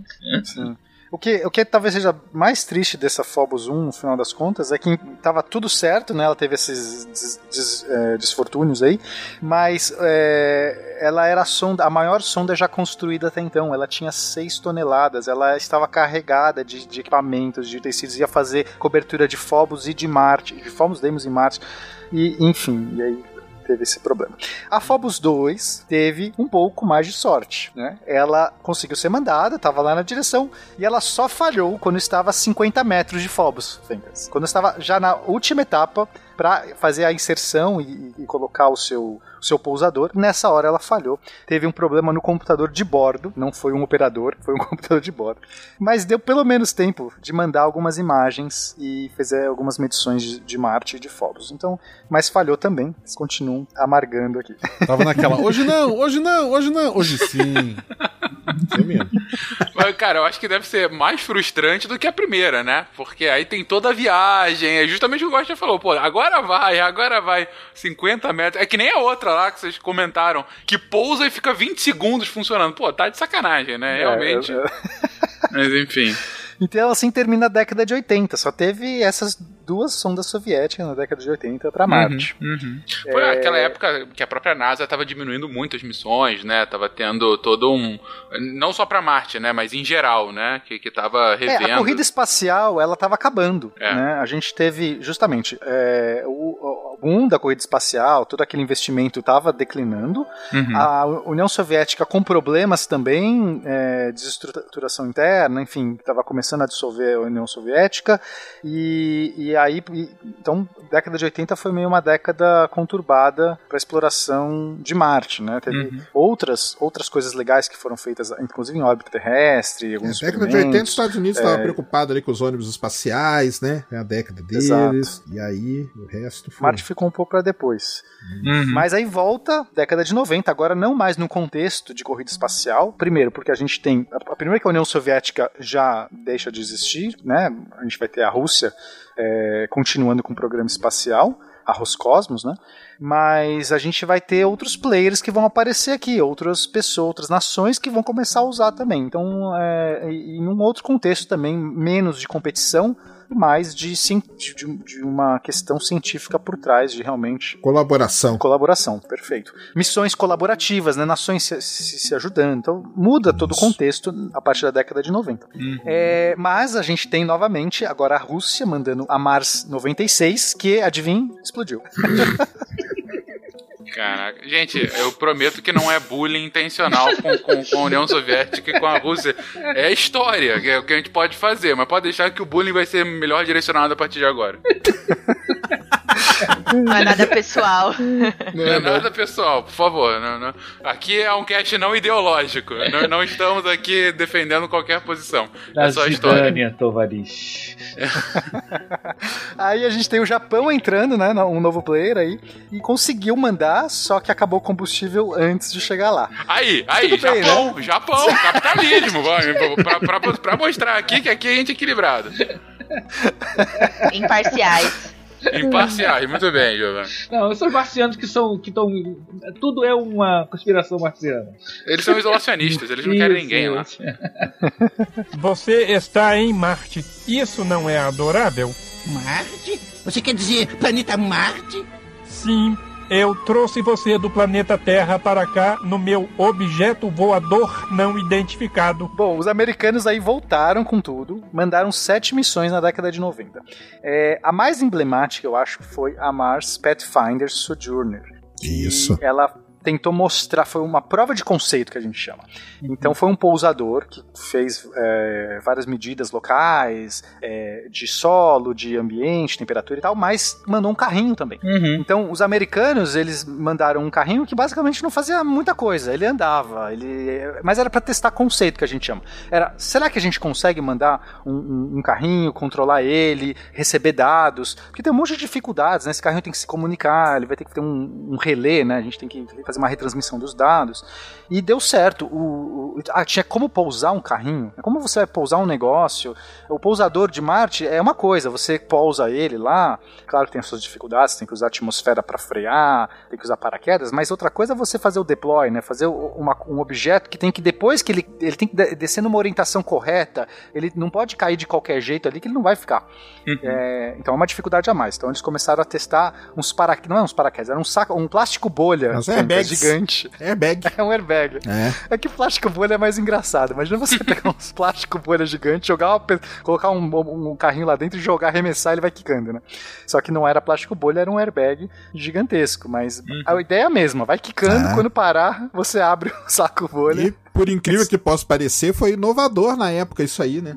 Esse sistema de pouso aí que os Estados Unidos inventou foi inovador. Não foi a, a Pathfinder foi assim, depois a- o Spirit Opportunity foi tudo assim, até mudar depois que nós vamos falar. Mas é, foi na época foi inovador, foi isso mesmo. Tem, um- tem um filme, Planeta Vermelho, com Val Kilmer, que os caras pousam uma, um- uma tripulado assim, cara. Deus me livre, cara. Aí Então- é esse que é o negócio, né? Colocar o ser humano pra, pra quicar, quicar na Caraca. Você entra dentro de uma máquina de lavar. É, é que nem aquelas bolhas, aquelas bolas, sabe? Que- Isso, que, tem, aquelas inclusive, bolas, que isso pode mesmo. entrar. É, é uma, ma- uma nave dentro daquela bola gigante. Nossa. Que legal. Tem um- uns programas japoneses que os caras entram dentro de um negócio desse. Né? Isso, exatamente. Estão Mas é isso treinando, ó, não. estão treinando. Pois é, no Olha filme só. Planeta Vermelho os caras pousam assim e saem. Aí não sabe porque uns deles chegam lá meio mortos, assim. Só pra lembrar o pessoal, a Pathfinder e Sojourner é, é a nave que o, o Otney resgata lá no Perdido em. Isso, Isso, que eu ia perdido. perguntar. Exato. Muito obrigado, Sacane. Era essa. Eu tava com Perdido esse em nome na cabeça. É a, é a nave que salva o Watney, né? Não, quando ele final. começa a cavar lá e aparece os pedacinhos, dá vontade de chorar. Fica, é a Pathfinder! Muito legal. bo- Boa referência. É, bom, outros, outros satélites, né, outras sondas que tiveram sucesso foi a Mars Global Surveyor. E essa foi muito legal porque ela tinha um altímetro a laser, então ela conseguiu fazer uma altimetria muito boa de Marte, né, realmente medir aí os vales, os, os picos e, e tudo mais. É, e tem a Mars Climate Orbiter, que ela, ela falhou. É- Essa foi a- talvez a falha mais, mais é, é, é, chata, mais, Grotesco. mais, mais grotesca. Porque é, é, o problema dessa, dessa sonda, né? Ela também estava muito. Ela, ela fez tudo certo, estava já fazendo a sua inserção de órbita em Marte. E as medidas que eles estavam recebendo, só para entender, né? Você tem os controles de atitude, que são aqueles motorzinhos que eles é, é, disparam durante o trajeto para você se alin- alinhar. Não são motores de, de alterar a trajetória, simplesmente alteram a sua atitude, o seu posicionamento. Então eles estavam usando esses motorzinhos lá para se orientar e, e- e eles começaram a ter algumas medições que não batiam. Assim, ah, parece que ela está mais baixa na altitude, ela está se aproximando de Marte, eles têm as medidas de altimetria, do que, do que dava, mas estava ainda dentro das barras de certeza, mas tava assim meio fora, né? Aí, ah, não, mas isso aqui deve ser qualquer bobagem. Eles foram corrigindo. Ah, isso aqui é bobagem. E só que algum, algumas pessoas lá na NASA, é, alguns técnicos, falaram assim: ó, isso aqui tem, tem, alguma coisa errada aqui. Tem alguma coisa errada, a gente tem que investigar agora. Mas é aquela coisa muito da hora, o negócio tá chegando. E, e, e eles acreditavam: não, não, não, tem nada errado. É simplesmente uma. É, é o controle, eles achavam que era simplesmente porque o controle de atitude, quando é, dava esses, esses jatos, ele foi mais do que, do que, do que o, o, o que foi programado, coisas assim. Só que chegou uma hora que ela fez a inserção de órbita, não respondeu mais, eles estavam esperando aqueles minutos que ele fica sem comunicação. Você espera ela passar do outro lado de Marte para receber a comunicação, nunca recebeu a comunicação. Quando foram investigar, Fencas, descobriram que era um problema de software, que uh, um, uns dados estavam no padrão imperial, um padrão né, britânico, e outros dados estavam no padrão métrico. e aí essas contas não bateram. O cara estava calculando, sei lá, em pés, ou estava calculando em metros. Só que era um errinho muito pequeno, porque só tava erro nesses controles de atitude. Só que esses erros, mesmo pequenos, foram suficientes para colocá-la em órbita errada e assim perder essa Mars Climate Orbiter. É muito Você, sem graça. professor de física, ouvindo isso, que não usa essa, essa historinha para explicar por que, que o sistema internacional é tão importante de se aprender no colégio, fale isso. Fale, aluno, se você não entender por que, que a gente usa metro e por que, que a gente usa todos os outros padrões do sistema internacional, você pode fazer com que uma sonda de bilhões de dólares se espatife. Então, aprenda Sim. desde o colégio. Fica a dica para estudo de caso aí, pros professores. Exatamente. exatamente. Uma, não, uma é coisa legal de falar, que a partir dessa, dessa época aí, da década de 90, o pessoal começou já a pensar no lance de algum dia o ser humano pousar em Marte, entendeu? Então, uhum. essas sondas todas aí que começaram a ser mandadas, ela tinha, elas tinham um interesse que era conhecer o planeta no mínimo detalhe, entendeu? Uhum. Então por isso que você mandou uma lá para mapear a altitude de cada coisinha que você via em Marte. Depois você queria mandar uma que foi a que deu errado, a Climate, mas era para estudar o clima marciano, que é um negócio Bem, se nós vamos um dia pousar em Marte, cara, a gente no mínimo tem que entender como que, que é o clima que funciona nesse planeta, entendeu? Então, a partir daí começam a mandar todas. E outra coisa, essas sondas que começam a ficar na órbita de, de Marte, quando uhum. a gente pousar lá em Marte, bom, nós já vamos ter um sisteminha de satélite aqui que vai facilitar a nossa comunicação e tudo mais. Então, eles começaram a já a ter uma tendência de mandar sondas para lá com esse intuito, entendeu? E como o, o, o Piano falou, né? Por exemplo, a Climate foi da, da ESA com os Estados Unidos, né? Depois teve missões aí que foram sendo feitas em colaboração entre agências espaciais e tudo mais para isso, né? Uhum. Eu só queria comentar que o ser humano, é, ele, ele, na verdade, no caso, né, os americanos estão priorizando a conquista de Marte antes do que adotar o padrão métrico. Você vê aí as prioridades realmente do país.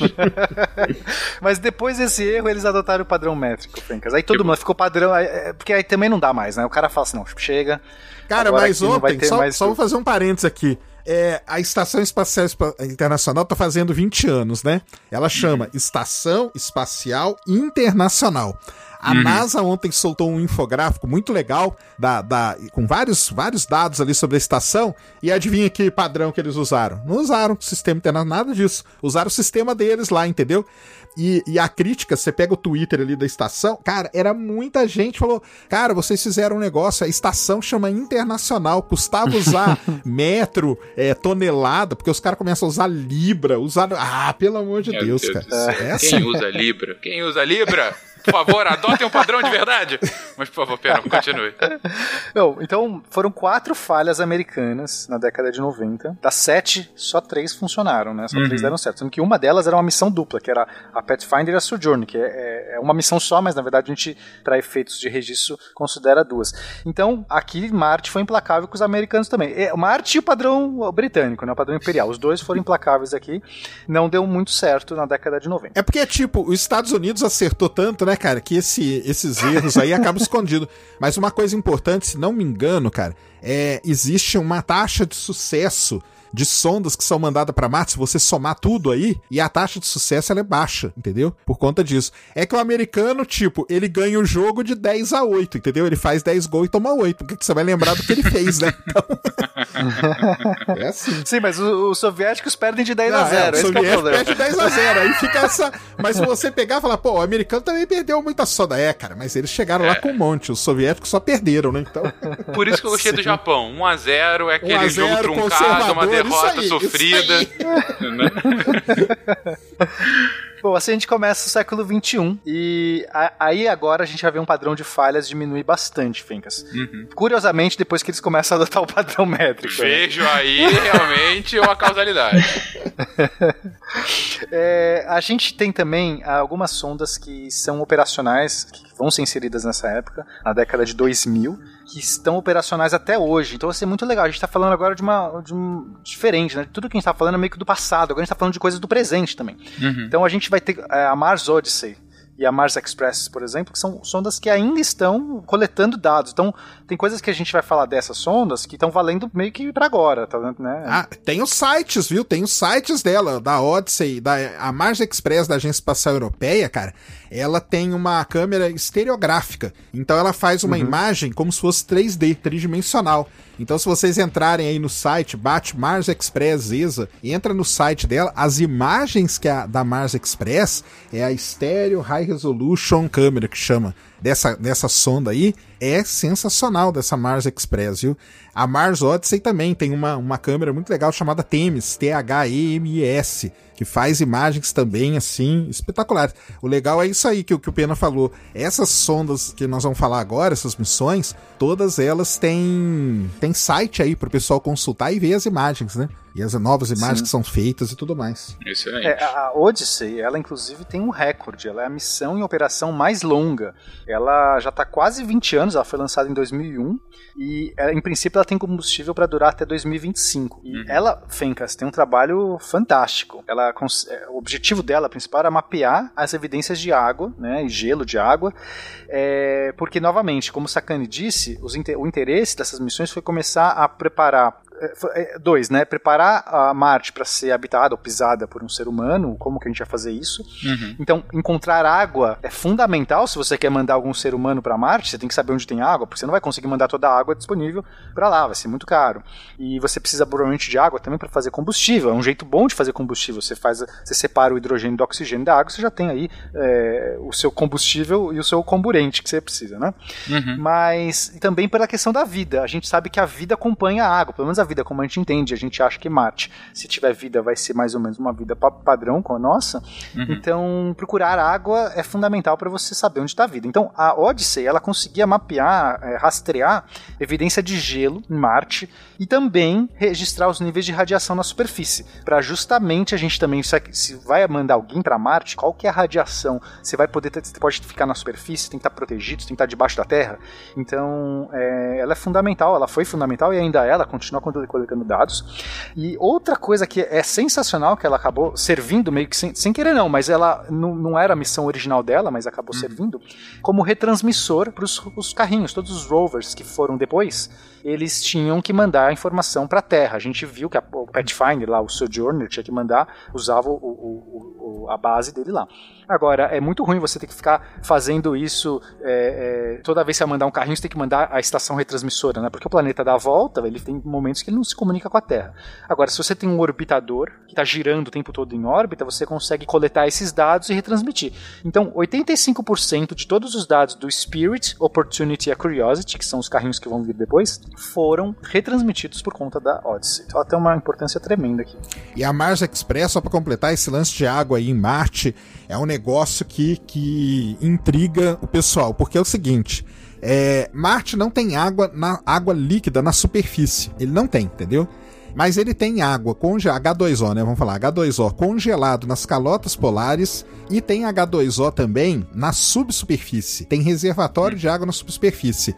Em 2018, a Mars Express descobriu um grande lago submerso, bem perto ali do Polo Sul marciano, algo bem parecido com o que a gente tem aqui na Terra, que tem aquele lago Vostok, né, que fica embaixo da Antártica ali. A Mars Express descobriu isso, tá? Então é uma, uma, uma das grandes descobertas de água líquida. Isso aí e, e, não é tão profundo. Por que, que isso é bom? Porque se um dia a gente for lá, a gente pode perfurar Marte e tirar a água da subsuperfície marciana. Esse lance da água líquida na, na superfície de Marte é um negócio assim terrível. Marte não tem atmosfera, né? Marte perdeu o campo magnético, não tem atmosfera, então quando a água chega na superfície, ela, ela não fica estável ali, como a gente diz, né? Então ela evapora. Só que como que tem tanto canal e tudo mais, né? Então essas coisas começaram a intrigar. O pessoal falou: ah, então em algum tempo na história, Marte deve ter tido atmosfera. Marte deve ter sido um, lugar bem mais interessante para viver e tudo mais, entendeu? Para ter vida, né? Vamos dizer assim.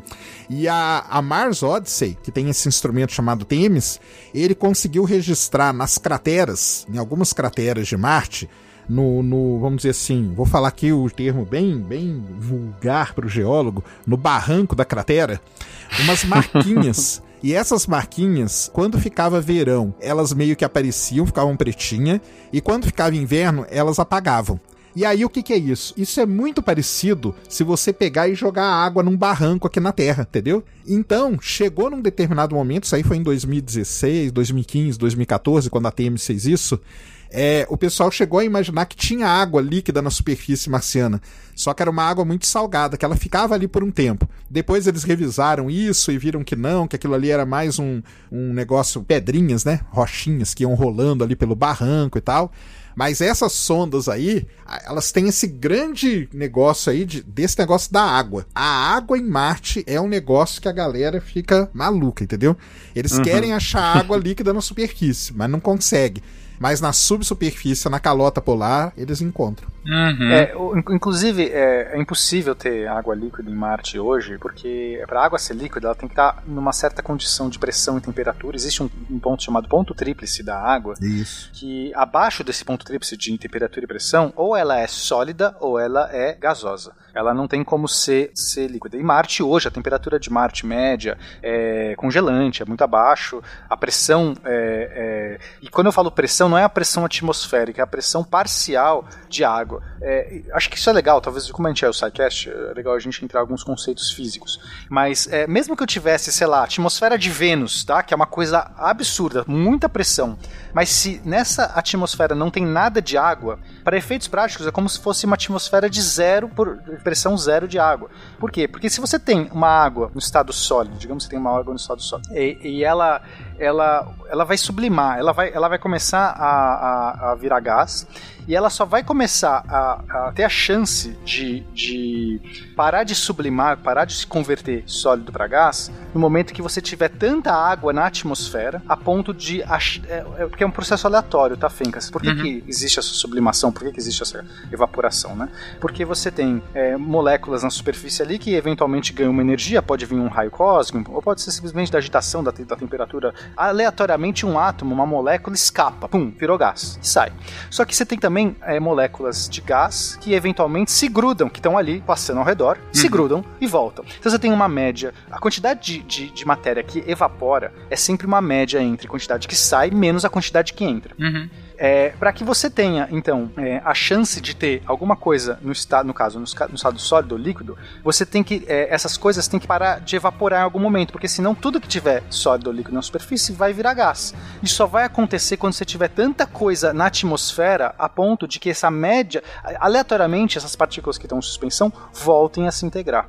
Então, por isso que a pressão parcial de água, quer dizer, quanto água tem na atmosfera, é importante. E no caso de Marte, é seco, a gente não tem, a gente não detecta, ele detecta, detecta muito CO2. Então qualquer coisa que tiver na superfície, seja sólido ou líquido, vai sublimar, vai evaporar, não vai ficar, não vai perdurar. Uhum. Só vai ter chance de ter isso quando tiver uma atmosfera carregada com alguma porcentagem alta de, de água para que a gente consiga ter esses efeitos. Então hoje Marte não tem chance. Só que por baixo da Terra, tudo bem, porque não está em contato com ar. Você tem pressões, blocos ali dentro que mantém, está isolados ou que mantém uma pressão é, é, por ser mais fechado, você consegue ter uma pressão parcial de água alta ali. Então pode ter tanto água líquida quanto sólida embaixo de Marte. Né? Mas no passado, no passado não, Fincas, a gente tem evidências, né? A gente já viu aqui algumas. Eu vou deixar no. Todas as fotos que tem aqui na pauta eu vou deixar no post. É, então a gente tem cana- esses canais, esses é, leitos de rio, deltas de rio. A gente vê essas feições em Marte, que não dá para você achar que é um outro fenômeno. Ah, será que é CO2 líquido? Não, não é CO2 líquido. Será que é, sei lá, alguma outra coisa que erodiu dessa maneira? É o vento? Não.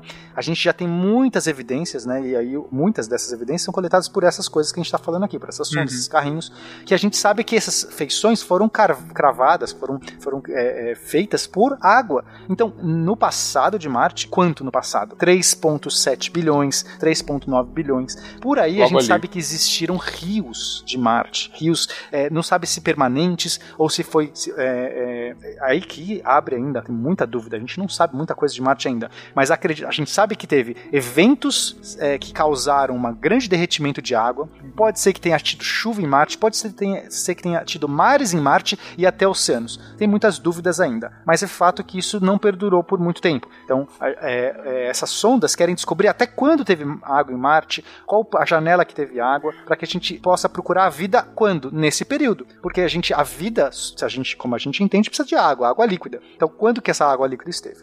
Ah, mas será que não tem mais água, é, não tem mais vida em Marte? Pode ter, e eu acho que tem debaixo da Terra. Porque se tem água líquida debaixo da Terra, se- a vida é muito difícil de se esterilizar, fincas. Se a vida começou, se a vida conseguiu chegar em Marte, não precisa nem ter começado lá. Ela pode ter pegado carona em, em meteoros, né, meteoritos vindos da Terra, por exemplo. É, é, a gente é, é, troca muito material, já falei isso em outros casts. As as pessoas não têm noção quanto de material que a gente troca. E a gente sabe que tem um monte de é, é, seres que sobrevivem essa reentrada. A gente tem várias evidências, não vou gastar muito tempo falando nisso aqui, senão eu vou me estender muito. Mas a gente sabe que a gente tem evidências boas que vários seres conseguem sobreviver e se restaurar depois dessa viagem. E se Marte teve clima, e a gente sabe que teve clima, teve pressão, teve é, água, teve é, uma estabilidade geológica mínima, né, para você não ter eventos cataclísmicos. A Terra estava sofrendo ainda transformações enormes, Marte já estava mais estável para reabrigar a vida. Então, se a vida chegou lá, é muito difícil esterilizar fincas, porque a vida Uhum. ela, ela tem os extremófilos, tem vários jeitos que ela se adapta.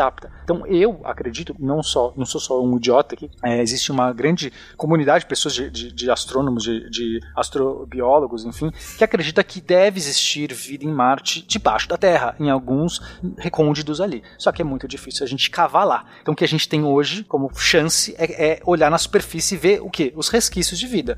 A, é, a chance de ter vida na superfície é difícil porque é um lugar muito estéreo, muito seco e tem uma radiação grande. Então, mas, enfim. Desculpa fazer esse parênteses enorme. Não, sei. Eu queria dar uma comentada nesse seu parênteses enorme. É o seguinte, pela, um dos motivos de que eu- as pessoas têm grupos de pessoal de astrobiologia que não, não acha muito fácil ter vida, é o seguinte, não pela questão dos extremófilos. Porque existem, por exemplo, uma das coisas que essa água eh, tem lá eh, no solo é extremamente salgada. Um nível assim muito alto de percloratos, né? É uma coisa com um índice de, de acidez, de muito alto. Existem seres vivos que aguentam isso, mas não aguentam ao mesmo tempo isso, mas a baixa temperatura, mais a radiação. Então, quer dizer, cada fator separado existe um extremófilo, um extremófilo que pode resistir, mas não o conjunto da ópera. Entendeu? É isso que é um dos grandes problemas que alguns grupos eh, estão pessimistas quando é a, a- questão de, de vida em Marte. É claro que está dividido e tal, mas eh, recentemente eu vi um estudo sobre isso. Você consegue fazer,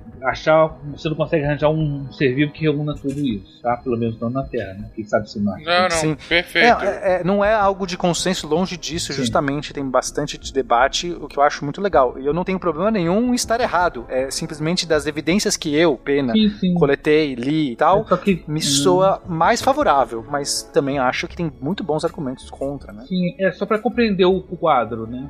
Claro, não, legal você ter trazido também outro ponto, né, Elton? Justamente pra gente mostrar que são hipóteses a serem falseadas por novas evidências. Se a gente cavar, com- começar a cavar e não achar nenhum tipo de vida, nem algum extremófilo, tende mais pro lado que o Nelton trouxe, talvez inclusive por essa explicação.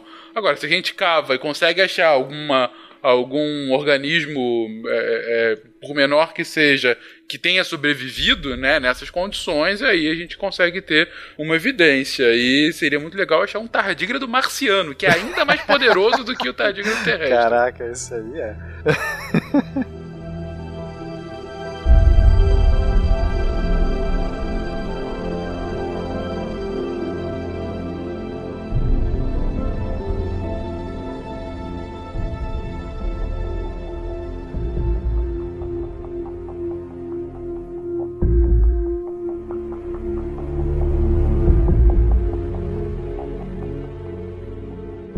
Mas beleza. Não, mas legal, legal vocês terem trazido os dois pontos e, e, a explicação do Pena do porquê da inexistência, né, e da impossibilidade de existência de água líquida na superfície de Marte. Mas ao mesmo tempo, enfim, a gente continua nessa, nessa tarefa de, de, de tentar achar a vida, de tentar é, ter mais e mais informações, não só sobre a vida, mas sobre o planeta como um todo. E as sondas vão continuando também agora na nossa década atual, né? Gente, só um parênteses, dentro do parênteses, antes do Pena continuar, é assim que ciência funciona, já que a gente é o SciCast a gente vai achando novas evidências e o debate continua até que a gente pende mais para um lado, pende mais para o outro, até que a gente consegue eventualmente bater o martelo. Tem coisas que a gente nunca bate, né? Que o debate perdura por muito, muito tempo. Então uhum. é um belo exemplo aí é, de como que funciona a construção da ciência, né? A construção do conhecimento. E Marte é uma lição nisso, porque lembra quando a gente começou? Falando lá do canal, o cara pensou que era uma civilização, aí você mandou uma sonda, não encontrou nada, não encontrou floresta, não encontrou oásis, não encontrou nenhum canalzinho daqueles, e aí, ah, viu que era uma viu que era cratera, olha que, que interessante. Depois foi a outra e descobriu que tinha vulcão, que tinha canyon, que tinham feições que tinham igual aqui na Terra. E aí vai, vai indo, é essa evolução aí que, que, que é importante, é isso mesmo que foi falado aí. É a evolução do conhecimento científico. É assim que vai, aos pouquinhos. Muito bom, sacane. E, e, e, sobre o que a Giovana comentou, gente, foi o, o, ponto, inclusive, que eu trouxe com, com a questão da hipótese que, que traz o Naelton, né? A gente vai em busca de novas evidências, a gente cava e não acha, não significa que não existe. Pode ser que a gente ainda não tenha achado. Que, que, é o caso, a gente já teve perfurações em Marte, claro, não muito subser, subser, é, não, não, muito profundas, né? Mas é, já teve alguma é, perfuração e ainda não acha, achamos nenhum tipo de, de organismo. É, então, quanto mais a gente for cavando, vamos colocar assim, e não for achando, maior, é, mais forte fica a hipótese de que não há vida e mais sólidas essas explicações do porquê não haver essa vida, né? Mas não é uhum. uma verdade absoluta, verdade essa que pode ser absolutamente contestada se em algum momento a gente cavar mais profundamente, ou cavar num lugar diferente, ou simplesmente procurar melhor e achar em algum outro ambiente essa vida, né? Sim. É, acho que o primeiro passo seria achar é, fósseis de vida, uhum. e é por isso que a gente está mandando, inclusive, essas missões agora, de é, Mars é, 2020, vai ser para achar, dificilmente um ser vivo de verdade, mas fósseis de vida, porque o fóssil de vida é o primeiro indício de falar assim, ok, a vida já esteve aqui, isso. será que ela ainda está? Né? Então são, a gente tem que fazer as perguntas em escala, né? as respostas não podem vir de pronto. Uhum. Mas, Fencas, tivemos dois carrinhos aqui, dois rovers, o Spirit e o Opportunity, que são icônicos, eles fizeram um trabalho fenomenal. Eles foram projetados para trabalhar por 90 sols. Sol é basicamente o dia de Marte, tá? O dia de Marte é um pouco mais longo que o dia da Terra, mas é bem parecido. Então podemos pensar que são 90 dias. E o primeiro, o Spirit, conseguiu funcionar por 2.208 sols. E o segundo, o Opportunity, por 5.351. Isso é muito legal. Você projeta uma missão para durar 90 dias e ela dura 14 anos. Isso não mesmo. é para qualquer um. É muito legal. E assim, não foi que. É, e, e, não é que ficou 14 anos fazendo a mesma coisa. É, foi muito legal. Então, vamos falar rapidamente o que, que essas missões fizeram, né? Então a gente vai falar primeiro do Spirit. Então, o Spirit pousou na cratera Gusev. Uh, o objetivo das duas missões, basicamente, era procurar evidências de água e entender como é que poderia funcionar essa questão da água líquida na superfície de Marte no passado. Né? A gente já sabe que atualmente era impossível, mas a gente sabe que no passado existiu. Então, o objetivo deles basicamente era esse. Tem várias outras medidas, eles são estações de, de são laboratórios, eles têm várias, como fazer várias análises. Inclusive chegaram a fazer análise astronômica, Fincas. Isso é muito legal. Em algum momento apontaram a câmera para o céu e viram, por exemplo, o trânsito das luas de, de de, Marte, porque eles uhum. estão num ponto de vista. Quer dizer, muita coisa foi feita, não dá. Daria para fazer um cast inteiro sobre esses rovers. Não é o objetivo aqui. Então, é, gente, eu vou ser bem brando, tá? Mas o objetivo principal era entender a água, onde estava essa água, procurar a água. É, então, o Spirit pousou na carteira é, Gusev por quê? Porque era um possível lago no passado. Né? Eles analisam ali e falam assim: ó, isso aqui parecia ser uma bacia onde é, tinha várias evidências que eles coletaram dos orbitadores, isso aqui poderia ter sido um lago. Então vamos mandar lá para lá. E no começo ele não achou essas evidências Ele conseguiu encontrar muita olivina, e olivina é um, é um, é um composto que ele é decomposto na presença de água. Então, se você está achando muita olivina, você não vai encontrar muita água, porque você não espera que tivesse água ali, né? Você está explorando, você fala assim, ó, tem olivina, olivina, olivina. A olivina teria ido embora na presença de água. Então, começou a ser algo ruim para a busca é, de água. Só que quando ele chegou a explorar a Columbia Hills, é, tem uma, deixei uma fotinho aqui do caminho que ele fez, é muito legal, tá? Se dá para acompanhar é, os sols aqui, os dias que ele tava. Então, o, o Spirit, ele, ele, ele é, rodou no total uns 7 a 8 quilômetros, né? Então, durante a vida toda dele, ele rodou 7 a 8 quilômetros. Mas para um carrinho desse é muita coisa, né? Se mapear isso num solo que não tá pavimentado, controlado remotamente, é, são desafios tremendos, Fencas, tremendos. A comunicação para Marte demora uns 20 minutos em média para chegar a instrução, depois mais 20 para receber. Então, assim, não dá nem para falar os desafios que é você manobrar um carrinho desse em Marte. Por isso que demora muito. Mas ele chegou, ele foi caminhando, ele saiu ali do, do ponto que ele caiu, é, explorou umas crateras. Quando chegou nas, na Columbia Hills, que é umas, umas colinas ali, dentro dessa cratera gigantesca, né, que é a cratera é, Yusef, uhum. aí sim ele encontrou menos olivina e, e, e encontrou menos olivina e também começou a achar a goetita, que é um tipo de mineral que a gente conhece, entende que se dá na presença de água. Então, é, foi muito interessante esses achados, né? Eles conseguiram entender. Também acharam outros tipos de, de material, sulfatos também que se, se é, é, aparecem na presença de água. Então é, já trouxe muita evidência geológica, de formação, de hipóteses. Foi realmente interessante. Agora, eu acho que o Opportunity foi o mais interessante deles. Primeiro, durou mais, ele conseguiu operar até recentemente, 2018, é um marco. É, 2018, isso aí. O Spirit, só pra contar como ele morreu, né, cara? O Spirit morreu de um jeito ah, muito sim, triste, né? Que ele atolou o que que acontece com esses rovers, né? Pelo menos o Spirit Opportunity, eles eram movidos a painel solar, energia solar, né? Então eles tinham os painelzinhos ali, e através do painel ele pegava energia, ele se esquentava, abastecia a bateria e tudo mais. Quando chegava no momento do inverno, quando não ia ter, né? O sol ia ficar mais baixo e tal, o pessoal pegava esses rovers, os, os, pilotos, vamos dizer assim, aqui da Terra, os engenheiros, os técnicos, e resolviam colocar ele numa, numa montanha um pouco mais alta. Porque aí, quando acabasse aquela estação, o sol começava a brilhar mais forte e ele se recarregava. E quando o Spirit estava caminhando ali, ele encontrou um banco de areia e ele atolou num vale, entendeu? E ele ficou atolado num vale. A rodinha dele lá, rodinha, as rodinhas desses rovers eram pequenininhas, né? E como o Pena falou, cara, era muito desafio que a gente não sabia, né? Como que andar? Faz uma roda grande, pequena, faz disso, faz daquilo, faz furada, não faz, faz inteira. Ninguém sabia de nada, né? Então ele ficou atolado num vale. Quando o sol surgiu, é, nasceu, ele não, não pegou no painel, porque ficou no vale. E aí o rover morreu, o Spirit tá lá morto. Tanto que tinha uma das missões, uma das, das ideias aí da missão ExoMars era pousar de novo na cratera Gusev, nessa cratera aí que o, que o Pena falou, justamente para tentar até fazer uma imagem do, do Spirit ali, mas não, não, não foi escolhido. Mas o Spirit morreu desse jeito, um jeito bem triste, na verdade. Sim, é atolado, né? Não, é engraçado, cara. A gente que acompanha essas missões, né? O pessoal até fica zoando comigo, né? Mas você acaba pegando um, um amor por elas, cara. Você fala, pô, ela morreu, a, o, o Opportunity, então, cara. O Opportunity foi terrível, porque o Opportunity pegou a grande tempestade tempestade de poeira de 2018, que cobriu o planeta todo.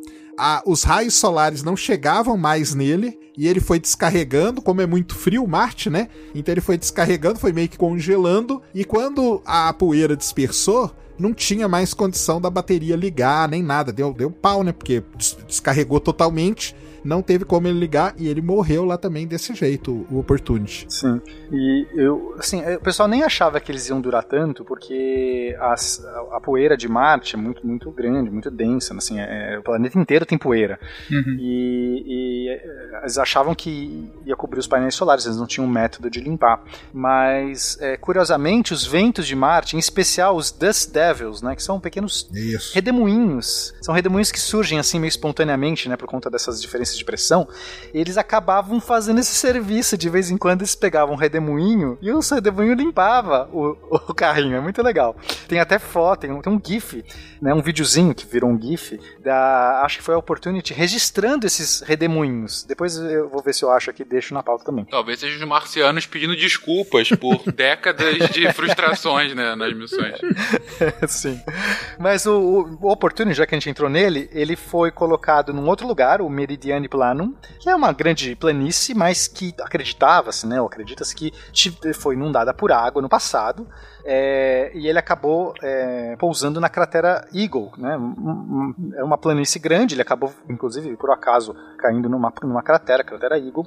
E a coisa legal dele foi que ele encontrou umas esferas de hematita. Hematita é minério de ferro, né? Ferro.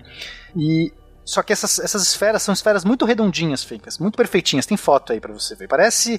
Só que por conta da cor falsa, nessas coisas todas tinham cor falsa. Essas câmeras não registravam em várias frequências de espectros não visíveis, ou, ou enfim, eles combinavam essas fotos e montavam. E ficou azul. Hematita, que é um minério de ferro, de repente na foto aparecia azul. As pessoas começaram a chamar de blueberries. e parece umas frutinhas, Fincas. É muito legal. São sete, não? Só pra... São sete esferas. Não, são várias, ah, são, são milhares de. e, e aí esse, essas esferas de blue, essas blueberries, elas é, são bons indicativos de, de água, porque um dos, dos, das hipóteses é que elas se formam, elas são acrescidas, né, tem um processo, um processo de conglomeração, conglomeração que acontece na presença de água. Eles testaram essas hipóteses, eles tinham lá uma hipótese concorrente, e aí justamente por, é, o Spirit, o, o Opportunity conseguiu fazer os testes e eles determinaram que sim, que era mais indicativo de a existência de água. Eles acharam sulfatos e a jarosita também é um minério que acontece na presença de água salina. Então foi graças a esses, esses, esses experimentos que o Opportunity fez que a gente começou a entender que a água é, de fato estava ali presente, ela, ela inundou essa região e era uma água salina, né? O que o Naruto já falou, que, que da existência de água salina, salinidade, que tinha água salina ali. Inclusive, acredita-se hoje, por conta desses é, estudos do Opportunity, que não era apenas um local que foi inundado de água, mas deveria ser a borda, a costa de um mar porque é, você consegue ver é, os níveis, é como se você criasse as camadas. Né? Quando na praia você vai tendo essa camada de areia, assim, de uhum. sedimentos que vão se depositando. Você consegue até mapear, entender tipo de padrão ondulatório de ondas. Então eles conseguiram reproduzir, fizeram simulações e, e, e viram que a explicação mais plausível é que ali existiu em algum momento um mar ou alguma coisa que tivesse esses movimentos, uma, um, um, corpo de água que tivesse esses movimentos e ele estava ali na costa. Foi muito legal essas, essas, é, essas pesquisas, essa pesquisa que ele desenvolveu. O Opportunity ele conseguiu caminhar 45 quilômetros, fez uma maratona, mais do que uma maratona e é a sonda hoje que mais bateu o recorde, bateu o recorde de uma sonda russa da, da Lua e, e é a sonda que mais caminhou na Tanto superfície lugar, de qualquer outro lugar corpo. que ele morreu ficou conhecido como Marathon Valley, Sim. que foi onde ele completou a maratona. É, 40, Excelente. Quando ele completou 42 quilômetros, né, aí o pessoal apelidou o local ali de Marathon Valley e ele morreu ali em 2018 com a tempestade lá.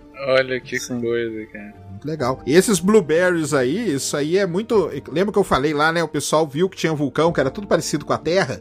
E como que a gente sabe disso? O pessoal pode perguntar. Porque aqui na Terra, pessoal, acontece exatamente desse jeito, entendeu?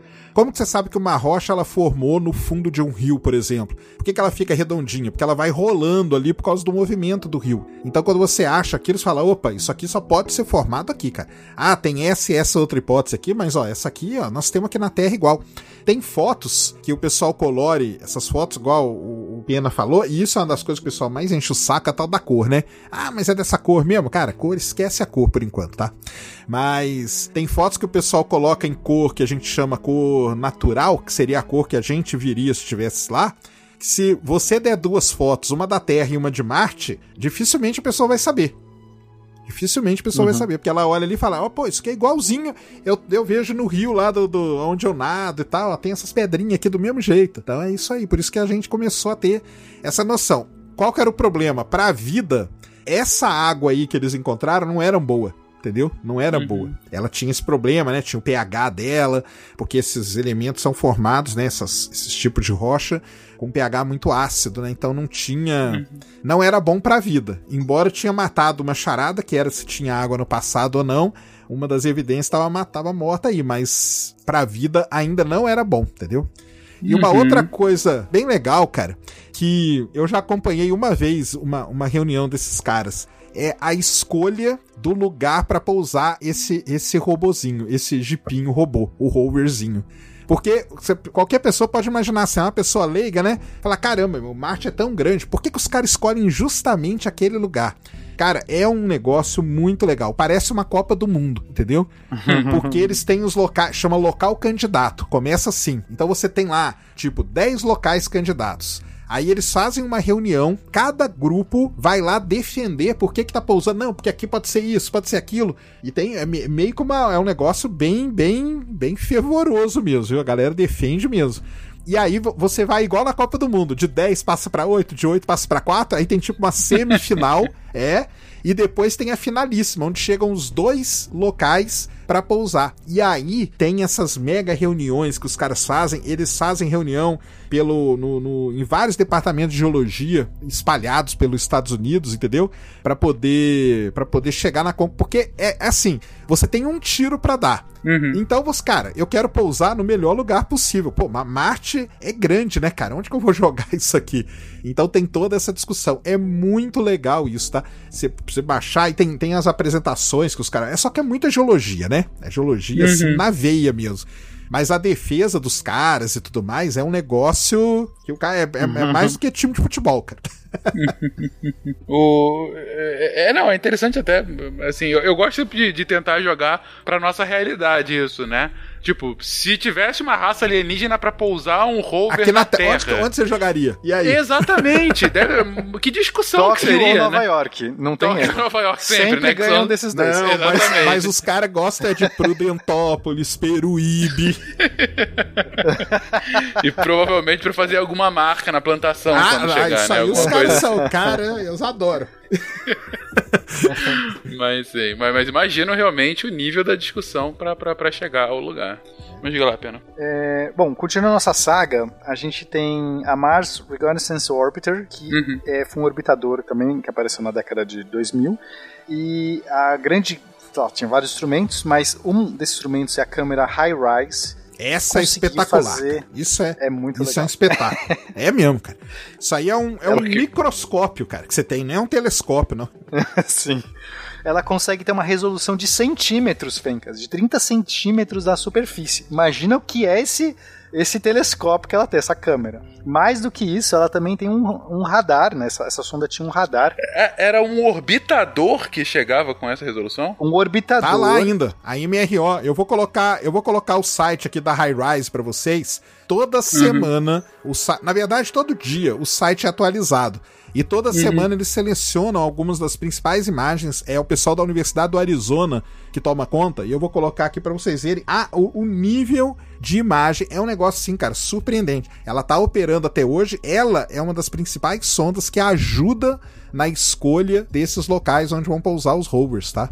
Que É, maneiro. imagina que o rover tá caminhando, Fenca, você usa uma imagem dessa pra ver a frente do rover. Sim, É- porque ele não é- é cai assim, num ela- buraquinho e fique preso, né? É, não, ela, ela fez imagem dos. Ela tem imagem de sonda pousando, cara, embaixo do paraquedas aberto, que é uma imagem super famosa dela, dessa, dessa câmera aí. É que como ela gira muito rápido, não dá pra você ficar acompanhando assim de cima, né? Vem, carrinho, vem pra cá, porque não é Sim, assim que sim. funciona. Mas você consegue planejar as onde ela vai passar e tirar a foto certa. Então a gente tem mapea algumas regiões de Marte com mapeamentos insanos por conta dela, mas como é uma, ela é uma só e ela tem que passar no lugar certo e, e ela tem um limite de transferência de dados, no final não dá pra fazer isso no planeta inteiro, é uma pena. Mas ela faz um negócio que é muito legal, cara, que ela passa várias vezes sobre o mesmo lugar. E aí o pessoal começa a detectar novas crateras, é, deslizamento de terra, mudança, congelamento, né? E descongelamento, né? Do, do dióxido de carbono, congelando, descongelando.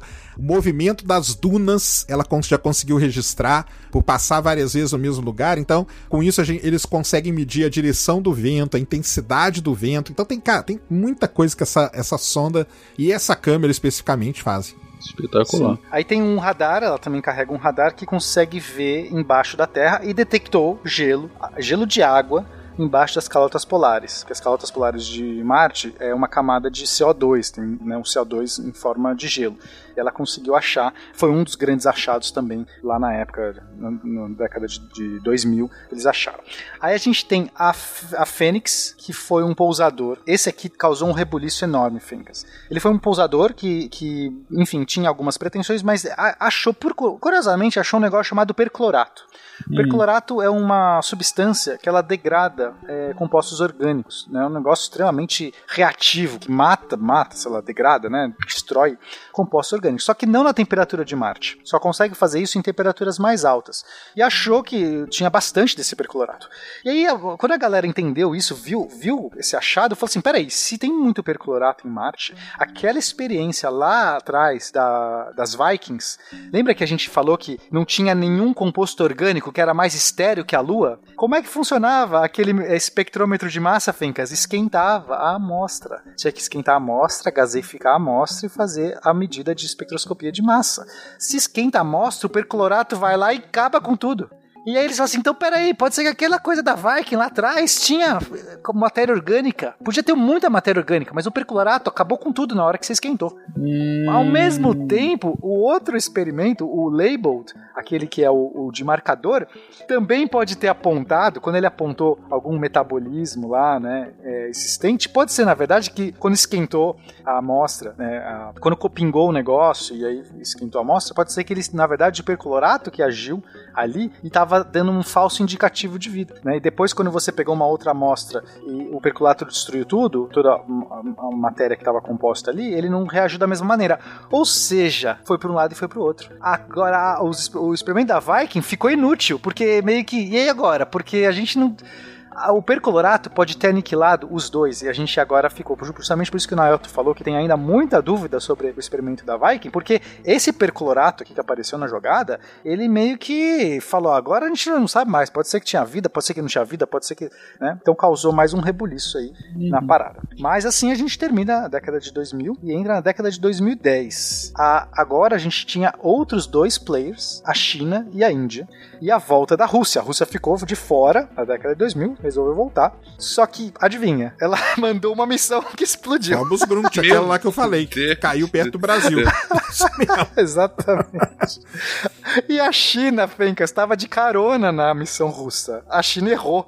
Eu deveria ter visto o histórico e falar, vou de carona em quem? Na missão russa ou na missão americana, na, China, na indiana? mas aí Mandou é comunismo de demais, russa. é comunismo em dobro, cara. Aí realmente que Marte não ia deixar. Não saiu nem da Terra. Entendeu? Entendeu? Exatamente. É, nem saiu da Terra. Mas enfim, a Índia mandou uma também, uma missão pequena, mas que teve sucesso. Foi muito legal. Ah, até hoje. Mandou foto tá semana lá. passada de, de, de Phobos, a Mars Orbiter Mission, a MON. Sim, a, é, Mangalia. Agora, a missão vai mais legal que foi mandado na, na, década de 2010 é a Curiosity. Foi excepcional. É um carrinho do tamanho de um, de um carro mesmo, não é mais um bugzinho, um, um fusquinho. Um, sei lá, um carrinho de controle remoto. É tipo um Fusca, é, é um monte, um, um grande laboratório, braço robótico. Primeiro, que não funcionava baseado em painéis solares. Eles aprenderam, eles viram Isso que o painel solar não é uma boa. Uhum. Então colocaram o quê? Um RTG. Pilha de plutônio um, nele. É, uma pilha de plutônio é uma boa definição do que é um RTG. Obrigado, sacana. Não vou nem explicar o funcionamento, que acho que pilha não, não, de plutônio explica aí o é RTG, muito... porque é legal, não, é legal. É...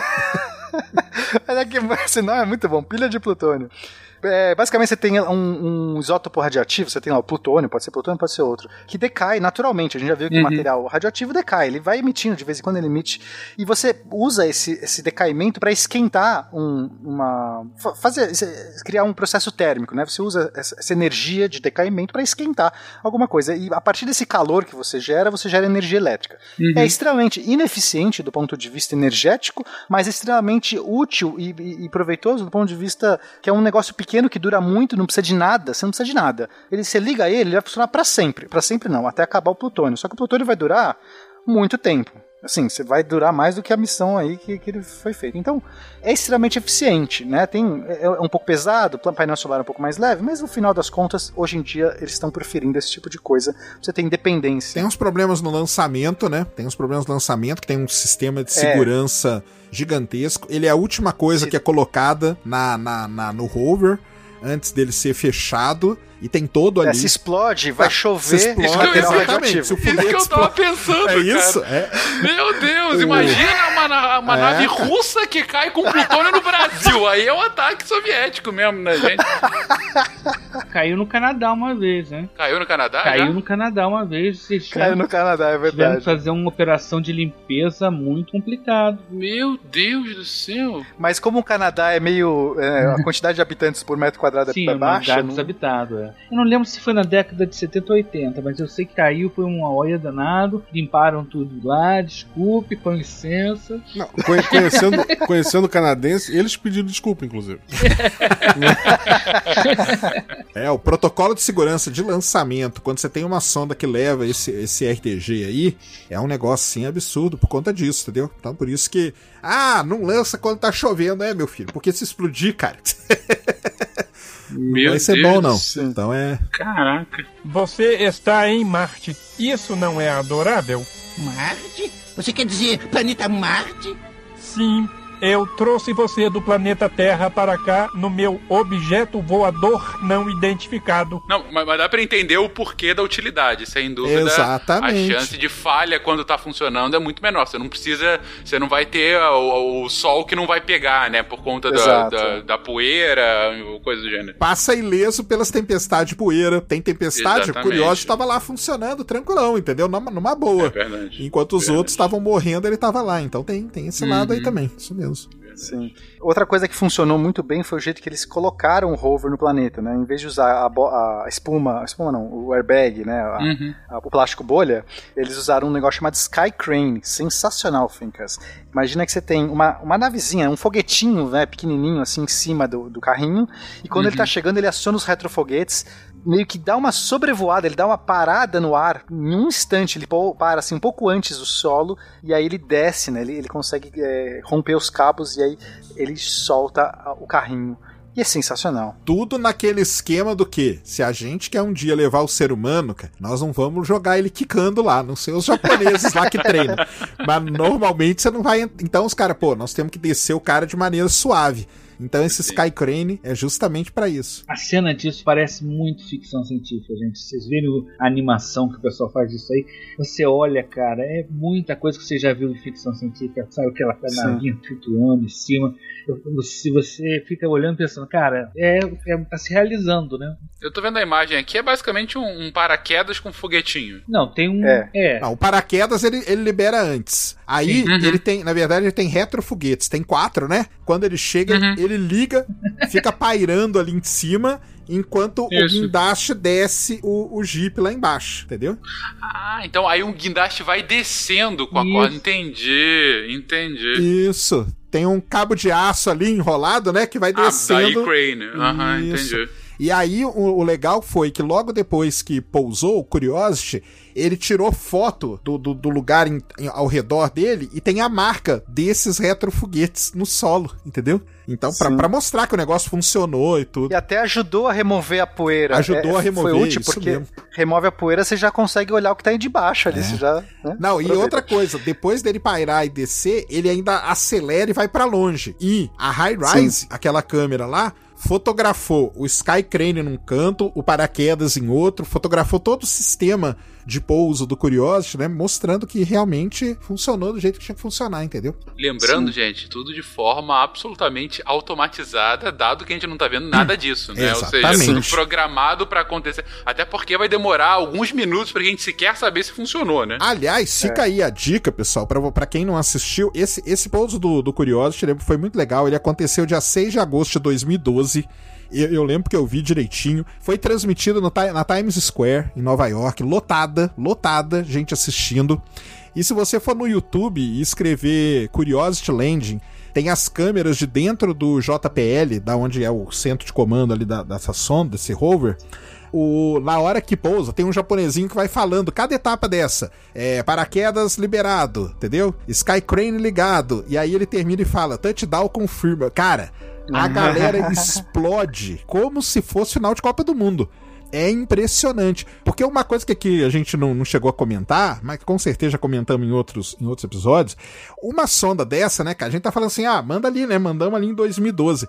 Cara, mas isso aqui são 10 anos, entendeu? 10 anos. o pessoal zoa comigo, né? Fala assim, pô, mandou uma sonda pra lá, ó, que imagem, porcaria que o negócio fez. Eu falo, cara, a tecnologia disso aqui é de 2002. O que, que você tinha em 2002 de câmera? Qual que era seu celular em 2002, entendeu? Porque a gente perde um pouco essa noção, né? Ah, estamos mandando uma sonda agora. O cara acha que o negócio foi feito semana passada pra, pra ir pra Uhum. Marte. Não é, cara.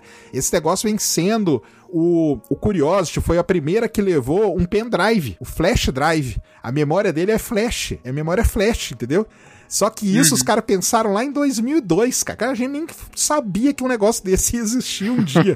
Tanto que de vez em quando ela dá uns pau, ela dá umas travadas, os caras reiniciam e tudo mais. Então isso é legal da gente falar, porque o pessoal critica tudo, né? Igual vocês falaram aí, né? Ah, chega a foto. Cara, o pessoal meteu pau na foto do buraco negro, cara. Imagina. Por que, que o pessoal não vai meter pau, né? Então, A resolução tava meio ruim, é, né? tava Pô, embaçada. Pô, tudo isso pra essa fotinho embaçada aí, é isso mesmo. Então isso aí é legal da gente falar que essas missões, elas são anos e anos que elas são pensadas, trabalhadas, que você vê o cara comemorando ali, cara, é, é, um, é, um- é a vida de trabalho dele, entendeu? Então é muito Com legal, certeza. coloquem no YouTube pra vocês verem a chegada do Curiosity com as câmeras dentro do JPL. É muito legal. Excelente. Cara, eu tô realmente impressionado com esse Sky Crane, é muito engenhoso. Mas resumindo aqui o, o que a Curiosity foi fazer, Hum. ela, ela pousou na cratera Gale, que também era uma cratera dessas que possivelmente teve água, né? A missão, o objetivo também era continuar rastreando água, mas mais do que isso, as condições de Marte para suportar a vida. Então agora, ok, a gente sabe que já teve água, mas a gente quer entender que a gente quer rastrear qual água que é possível Isso. ter, que não, não pode ser uma água tão salina, ela tem que ter um certo pH, ou qual se, se você tem é, material orgânico complexo o suficiente para levar a vida, porque a gente entende que você tem que ter alguns bloquinhos básicos para ter a vida, Fincas. É, né, a vida não vem de qualquer nível de, de molécula orgânica. Você tem Uhum. que ter algumas moléculas com uma complexidade alta para ver se, se gera vida. Então, o objetivo foi esse. Então, foi na cratera Gale, que é uma cratera de sedimentar, né? Acredita-se que ela recebeu vários sedimentos durante vários é, bilhões de anos. De vida, né? Do de Marte. Exato. Ah, foi lago, depois teve rio, depois teve. Foi indo. Exato. E depois ela foi erodida pelo vento, então você poderia analisar as camadas, é, as camadas sedimentares. Então você poderia de repente fazer um passeio sobre bilhões de anos de Marte olhando uma encosta da cratera, certo? Então essa foi a ideia deles. De fato fizeram, assim, a Curiosity é, é, mandou, manda até hoje dados incríveis. Isso, tá fazendo, na verdade. Semana passada mesmo, agora ele, ela vai começar. é, No meio dessa cratera tem uma montanha, entendeu? A montanha tem cinco, cerca de 5 km de altura. E ela tá subindo essa montanha. Por quê? Por conta disso aí que o Pena falou. Cada camada é uma historinha que vai contando. Ela estava estudando uma região argilosa, e a argila é muito legal, porque a argila é formada na presença de água, né? Então ela estudou Uhum. uma unidade dessa, e agora ela vai começar, já começou essa semana aí, a subir mais ainda essa montanha para uma região que é dominada por sulfatos, entendeu? Que é um outro tipo de de elemento e tudo mais. E por que disso? Porque cada variação dessa que foi acontecendo em Marte tá ligado aqui a variações climáticas que o planeta sofreu. E Uhum. qual que é a ideia dos, dos pesquisadores? Eles querem entender te- em algum momento, em algum momento aconteceu alguma coisa com Marte que ele perdeu a água dele. A gente não sabe hoje em que momento foi isso da história geológica Uhum. do planeta. Mas você estudando uma unidade geológica aqui, aí você sobe a uma montanha, não sei quanto, um- ela vai andar 1.6 quilômetros até a outra até a outra unidade geológica. Então, esse intervalo de rocha que você vai ter vai dar pra gente começar a entender o passado climático de Marte. Então, teve, já sabe que ela teve um momento que ela ficou cheia d'água, a cratera Gale, Uhum. depois a água evaporou todinha, ela ficou totalmente seca. E depois, em outro determinado momento, ela encheu de água de novo. Essa história aí, o pessoal já sabe. Mas o que, que aconteceu com o planeta para acontecer essa, essa mudança tão drástica, entendeu? Porque ela é uma cratera grande, já tem lá na casa dos 80 e poucos quilômetros de, de largura, entendeu? É, então, isso que é o lance da, da- de entender Uhum. tudo isso, né? Entendeu? O que foi acontecendo É, com o planeta. Nesse, nesse processo, ela conseguiu achar é, moléculas orgânicas complexas por volta de 3,5 bilhões de anos. E, o que dá confirma né, a, a possibilidade da vida de Marte nesse período que a gente chama, que é um período antigo, é, entre o, o, ex- o o, Esperiano e o Enoquiano, né? Que a gente, quando a gente divide a, a, os períodos geológicos de Marte, a gente costuma colocar em três períodos. É, então a gente acha que Marte tinha boas condições de vida lá atrás, por volta desses 3.5, 3.9, é, esse período aí. Então é, ela confirmou essa possibilidade. Então foi muito legal. Além disso, ela achou metano. É, metano é um gás, Fencas, que normalmente é atribuído aqui na Terra a gente vê muito com processos biológicos. Pum de vaca. Por exemplo, vaca. Não, mas microbiologia, né? Não, é, eu sei, eu sei. Eu tô... quando você tem arqueias ou, ou- ou alguns tipos de bactérias ou que fazem quimiossíntese, eles costumam gerar metano. Então é uma bioassinatura. Metano é algo que se, se dissolve muito fácil, assim como o oxigênio. Né? O oxigênio também. A, a Curiosity conseguiu registrar é, oxigênio, que foi algo é, excepcional, porque os níveis de oxigênio costumam ficar sempre baixos, porque o oxigênio reage muito rápido, ele tem muito material para reagir. Tanto é que a superfície de Marte basicamente é ferrugem, porque o oxigênio se recombina muito com o ferro ali que está disponível em ferrugem. E só que ela detectou variações, picos de oxigênio e picos de metano. Isso falou: que processo é esse que pode estar gerando esse metano? Que pode estar gerando oxigênio? Será que são processos biológicos? Será que são processos biológicos que estão sub, sub, sub, na subsuperfície? Estão sendo liberados por qualquer mo- motivo? Porque teve uma mudança sazonal, esquentou alguma coisa? E é isso que ainda intriga. Ninguém sabe. Quando a gente olha, por exemplo, uma outra sonda, a Maven, que está fazendo medidas, né? A Maven é uma sonda que é, entrou em 2014 que ela faz medidas de atmosfera, conseguiu detectar, por exemplo, que a atmosfera de Marte está se perdendo. A gente conseguiu ver a taxa que a atmosfera, porque entender a atmosfera de Marte é entender isso que o Sakane falou. O que que gerou, o que que pode ter gerado lá no passado a perda de água? O que aconteceu com a água? Então, será que a água está sendo perdida por conta da atmosfera? Será que a atmosfera, por ter, ter sido perdida lá atrás, pode ter gerado essa, é, essa sublimação da água? Que a gente entendeu se falta, se a pressão parcial de água baixa, sublima tudo. E ela percebeu que sim, que a atmosfera de Marte está sendo perdida. Ainda não explica completamente os efeitos para onde perdeu tudo isso. Ainda é, não explica completamente. Mas ela também é, detectou, é, não conseguiu detectar o metano nem o oxigênio. Nenhuma dessas sondas que estão orbitando, tem uma inclusive que era, é uma sonda é, mandada pela ESA, mais recente, 2016, da ExoMars. TGO. Um, um desses caras é o TGO. A- é- Essa sonda é legal, Fencas, porque ela tinha um pousador que se esborrachou no chão, Schiaparelli. E eu ela tava assistindo. Eu, putz, eu fiquei muito triste. Eu tava ali torcendo. Que é isso que o Sakane falou. Você fica torcendo, porque são, são É minutos mesmo, desesperadores de você esperar receber o negócio. E você. Cada missão, cada ponto, cada milestone que você é, cumpre, você comemora. Porque é difícil, é difícil mesmo. Pousar em outro planeta é difícil pra caceta. E aí não recebemos, se esborrachou. Se. Foi triste, foi, foi, foi doloroso. E foi um problema de software também, né? O, para, o paraquedas foi abrir a, tipo, menos 100 metros. Eita. É, teve um conflito de medidas. É. Olha que isso foi muito doido. Teve um conflito de medidas. Uma medida estava dizendo que, sei lá, ela deveria estar em Tinha órbita que abrir. ainda. Isso, é isso mesmo. E a outra, é, e a outra estava dizendo que ela estava perto do chão. Aí o software deveria privilegiar a medida mais crítica. Não, privilegiou a outra. Não, ela ainda está longe. Não precisa abrir nada, não. E né, foi uma mal programação ali que se poderia ter sido evitado. Apareceu no mostrador, vai que dá.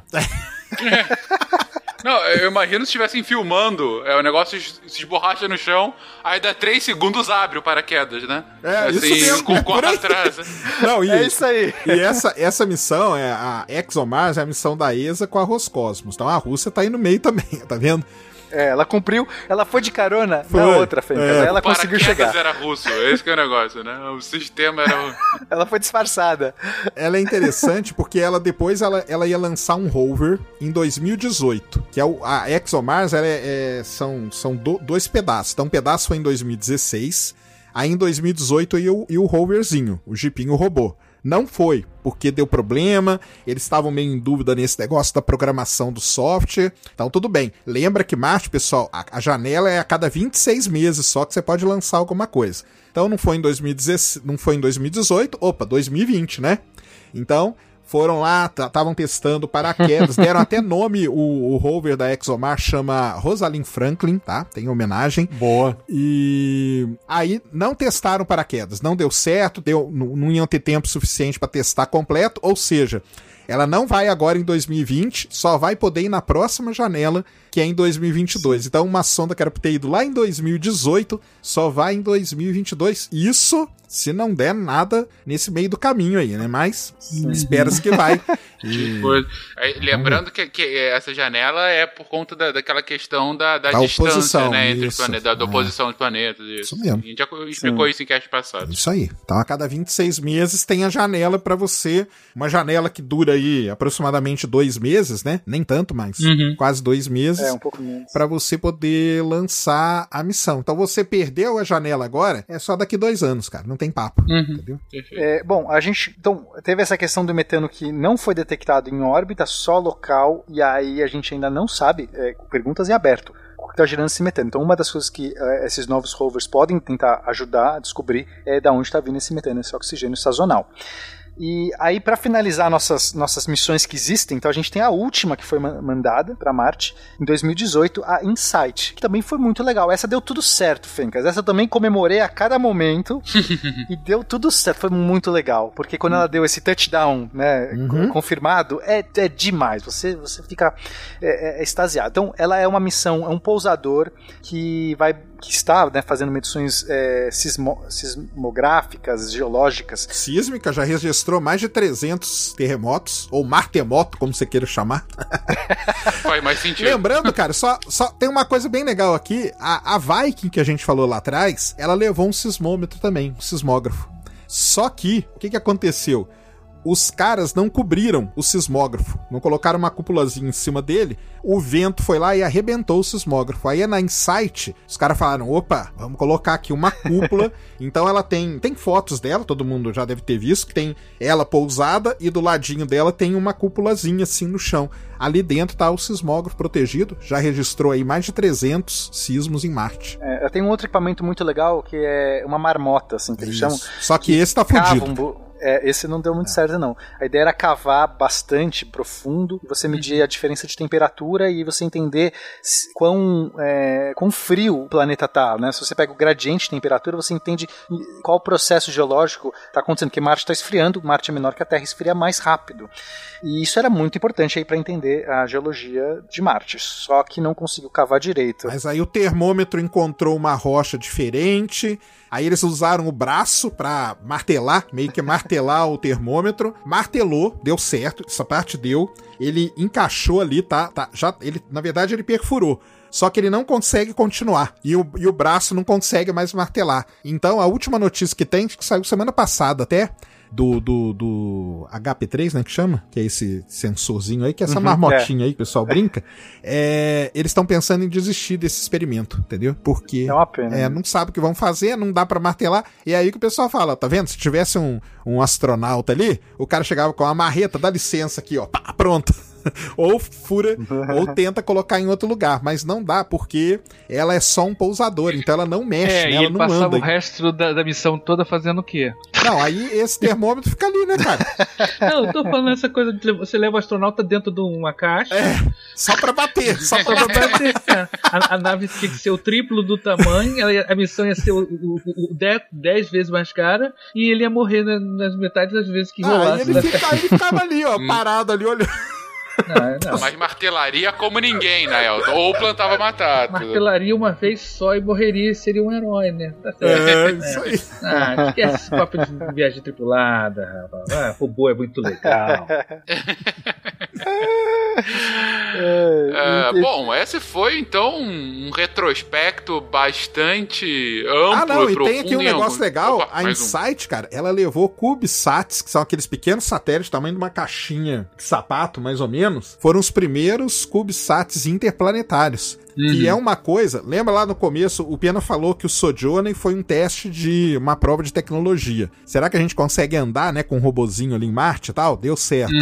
A Insight levou esses CubeSats porque até então a gente não sabia se um CubeSat ia fazer o trabalho dele em outro planeta. E deu certo. E pra que que eles querem fazer isso? Você leva um CubeSat que não aumenta muito o peso ali, você leva, ele coloca ele na órbita e ele vai ajudar no relay da informação lá. Porque Marte tem esse problema, quando às vezes você tem um, um rover num lugar que não tá coberto, né? Mano, Marte não é igual a Terra, que tem milhares de satélites aqui na órbita, né?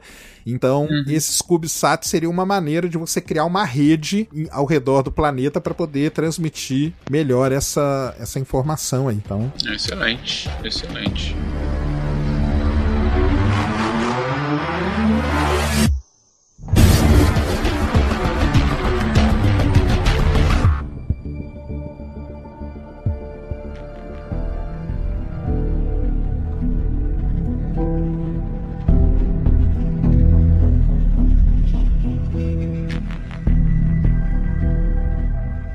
Fizemos então um retrospecto bastante amplo, profundo em alguns pontos, sobre todas as missões que, que nos levaram e nos aproximaram ainda mais desse conhecimento sobre Marte, como que a tecnologia foi sendo desenvolvida ao longo das últimas quatro décadas, cinco décadas quase, uh, de missões para Marte. E a gente está lançando esse cast hoje, dia Hoje, dia 24 de julho, justamente no meio dessa janela que o Sakane acabou de comentar, dessa janela que nos permite lançar missões é, missões para Marte nessa nova nessa nova possibilidade da gente começar a explorar um pouco mais o planeta. E a gente sabe que já tem algumas missões aí programadas, já teve é, é, adiamento de algumas missões recentemente. Enfim, gente, o que a gente tem de interessante para acabar aqui o episódio? Falar rapidinho dessas missões que vão ser lançadas agora, que foram lançadas recentemente, ou vão ser lançadas nos próximos dias. Bom, a primeira delas que deve ir dia 17 de julho, a gente, ou seja, já deve ter ido, se tudo deu certo, a gente uhum. não sabe, né? Tá gravando gravando antes, uhum. é a Hope dos Emirados Árabes Unidos, que é um orbitador. É, é uma missão simples, ela, ela não é uma missão assim em termos de que vai revolucionar, que vai tal. Ela, ela é uma missão modesta, embora ela tenha um equipamento científico bastante interessante, mas ela é, o motivador dela é a estreia, o debut do programa espacial dos Emirados Árabes Unidos, uhum. porque é, eles são um país rico, né? Tem petróleo, ele é uma das maiores jazidas de é. petróleo e tudo mais. Sétima maior reserva de petróleo do mundo. Exato. Só que eles estão querendo inovar, eles estão querendo trazer aí uma nova tecnologia, um novo incentivo, é, inspirar as novas mentes, as novas, é, os jovens, enfim, começar um programa. Então nada melhor do que vamos financiar um grande projeto desses, um projeto interessantíssimo que é uma, um orbitador de Marte, que vai também culminar com o aniversário de 50 anos do, dos Emirados Árabes, que, vai, que deve acontecer acontecer na chegada, perto da chegada da sonda, que vai ser em fevereiro de 2021. Então, é, tem toda essa questão por trás, mais do que simplesmente a questão é, científica, mas já que eles tinham que mandar alguma coisa, vamos mandar alguma coisa que presta, né? Não é só mandar uma bandeirinha dos Emirados Árabes ali para ficar voando em Marte. Uhum. Então eles conseguiram. É, então o projeto custou 200 milhões aproximadamente 200 de dólares. milhões de dólares é o um terço da Maven, por exemplo. Só pra ter uma ideia. A Maven é na, na casa dos 600. Ah, por que, que a gente fala da Maven, né? Porque na verdade o objetivo da Hope é mais ou menos parecido com o da Maven, né? Que é estudar a atmosfera. Tem uma uhum. história muito legal aí nesse negócio da Hope, né? A missão, ela foi estipulada em 2014, cara, entendeu? O uhum. rei lá falou, ó, eu quero comemorar a, os 50 anos dos Emirados e vocês vão mandar aí uma missão para Marte, cara, entendeu? Vocês vão ter dinheiro aqui, ó, vou dar 200 milhões de dólares pra vocês fazerem isso, entendeu? E uhum. seis anos. Lembra que eu falei que uma missão normalmente são 10 e tal? Seis anos é muito pouco tempo para os caras desenvolverem. E eles não tinham é, know-how nenhum, né? Não tem, não tem programa espacial, não tem nada. Então o que, que eles fizeram?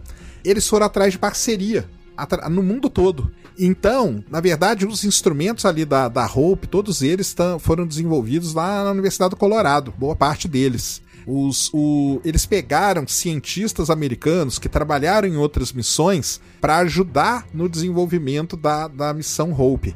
O, eles não têm foguete para lançar, o lançador deles é um foguete japonês. Então, os caras foram atrás de tudo. A líder da, do que seria se pode dizer, um tipo um Ministério da Ciência, que ela tem outro nome, tá? Mas é uma, é uma mulher uhum. também, e 40% do, do pessoal técnico da missão Hope é mulher também. Olha que coisa interessante, né? Num país árabe, hein? Um país árabe. E vai marcar aí a primeira missão espacial de um país árabe, que é o que eles, que eles também vão, vão ser inovadores nisso aí. Mas aí o que o Pena ia falar é legal, porque eles, eles o que, que eles falaram? Galera, a gente quer mandar, a gente tem a grana para mandar, a gente quer mandar. Só que a gente não quer mandar um negócio à toa. O que que vocês sugerem da gente estudar? A gente não vai pousar. Marte, como a gente viu, relativamente é bem conhecido em alguns aspectos. Aí eles foram atrás. O que, que a gente pode fazer? Aí o pessoal falou: ó, faz o seguinte, faz um complemento da Maven. Vamos estudar o lance da atmosfera marciana para a gente entender como que Marte perdeu a atmosfera, perdeu água, esse escape dos gases da atmosfera, como que acontece isso. Então eles focaram nisso aí. E só para terminar aqui, uma outra coisa: quando os dados chegarem da, da sonda Hope, os dados vão ser distribuídos gratuitamente para todos os cientistas do mundo todo, entendeu? E eles vão distribuir para todo mundo poder fazer estudo, todo mundo poder publicar e desenvolver o conhecimento aí sobre Marte. É, só complementando aí Sim. o que o Penil e o Sakani disseram, né? Tem todo esse, é, esse viés por trás de querer trazer inovação, inspirar novos cientistas, novas mentes, e é justamente por isso que a missão chama Hope, né? É para trazer esperança para todo mundo do mundo árabe, e, e então é por isso que tem o nome dessa missão, e tem todo esse viés por trás, muito mais do que só, só fazer um marco científico ou mandar uma sonda, tem todo esse, esse contexto por trás aí é, dessa missão. Muito bom, um belo, belo nome uma, uma missão bastante emblemática, né? Não, Assim, e é se esse contar- negócio, né, cara? Por exemplo, é um país que você. Cara, os caras têm petróleo pra caramba. Eles podiam ficar na Uhum. deles, entendeu? Quietinho. E, a- e essa mulher, eu esqueci o nome dela agora. Que é a líder lá, que é a líder, não, que é a ministra, tipo, ministra da ciência avançada. Ela tem um nome lá, o ministério, tá? Ela. O que, que ela falou? Qual que é a ideia? Cara, a gente quer que a nova geração, ela não cresça com esse negócio. O que, que você vai fazer aqui no Emirados Árabes? Não, não, cara, eu vou mexer com petróleo, entendeu? Que é o que tem. Não, cara. Ó, tem isso aqui, nós já fomos pra Marte, entendeu? Tem uma, uma carreira aqui tecnológica que se você quiser seguir, você pode e tal. Por que o Brasil não faz assim, Foi né? isso aí que eu comentei Ai, lá, né? Você viu, né? A galera já vem Pois é, descendo eu vi, eu comentei lá também. Eu falo isso, cara. Ah, tudo bem, o Brasil, Não, cara. gente, isso é ah, coisa de comunista. Vamos mudar de assunto. o agro e tal. Aí nego vem descer, ah, você tá falando dos Emirados Árabes, não sabe nada. Fala, ah, tá bom, cara, deixa quieto.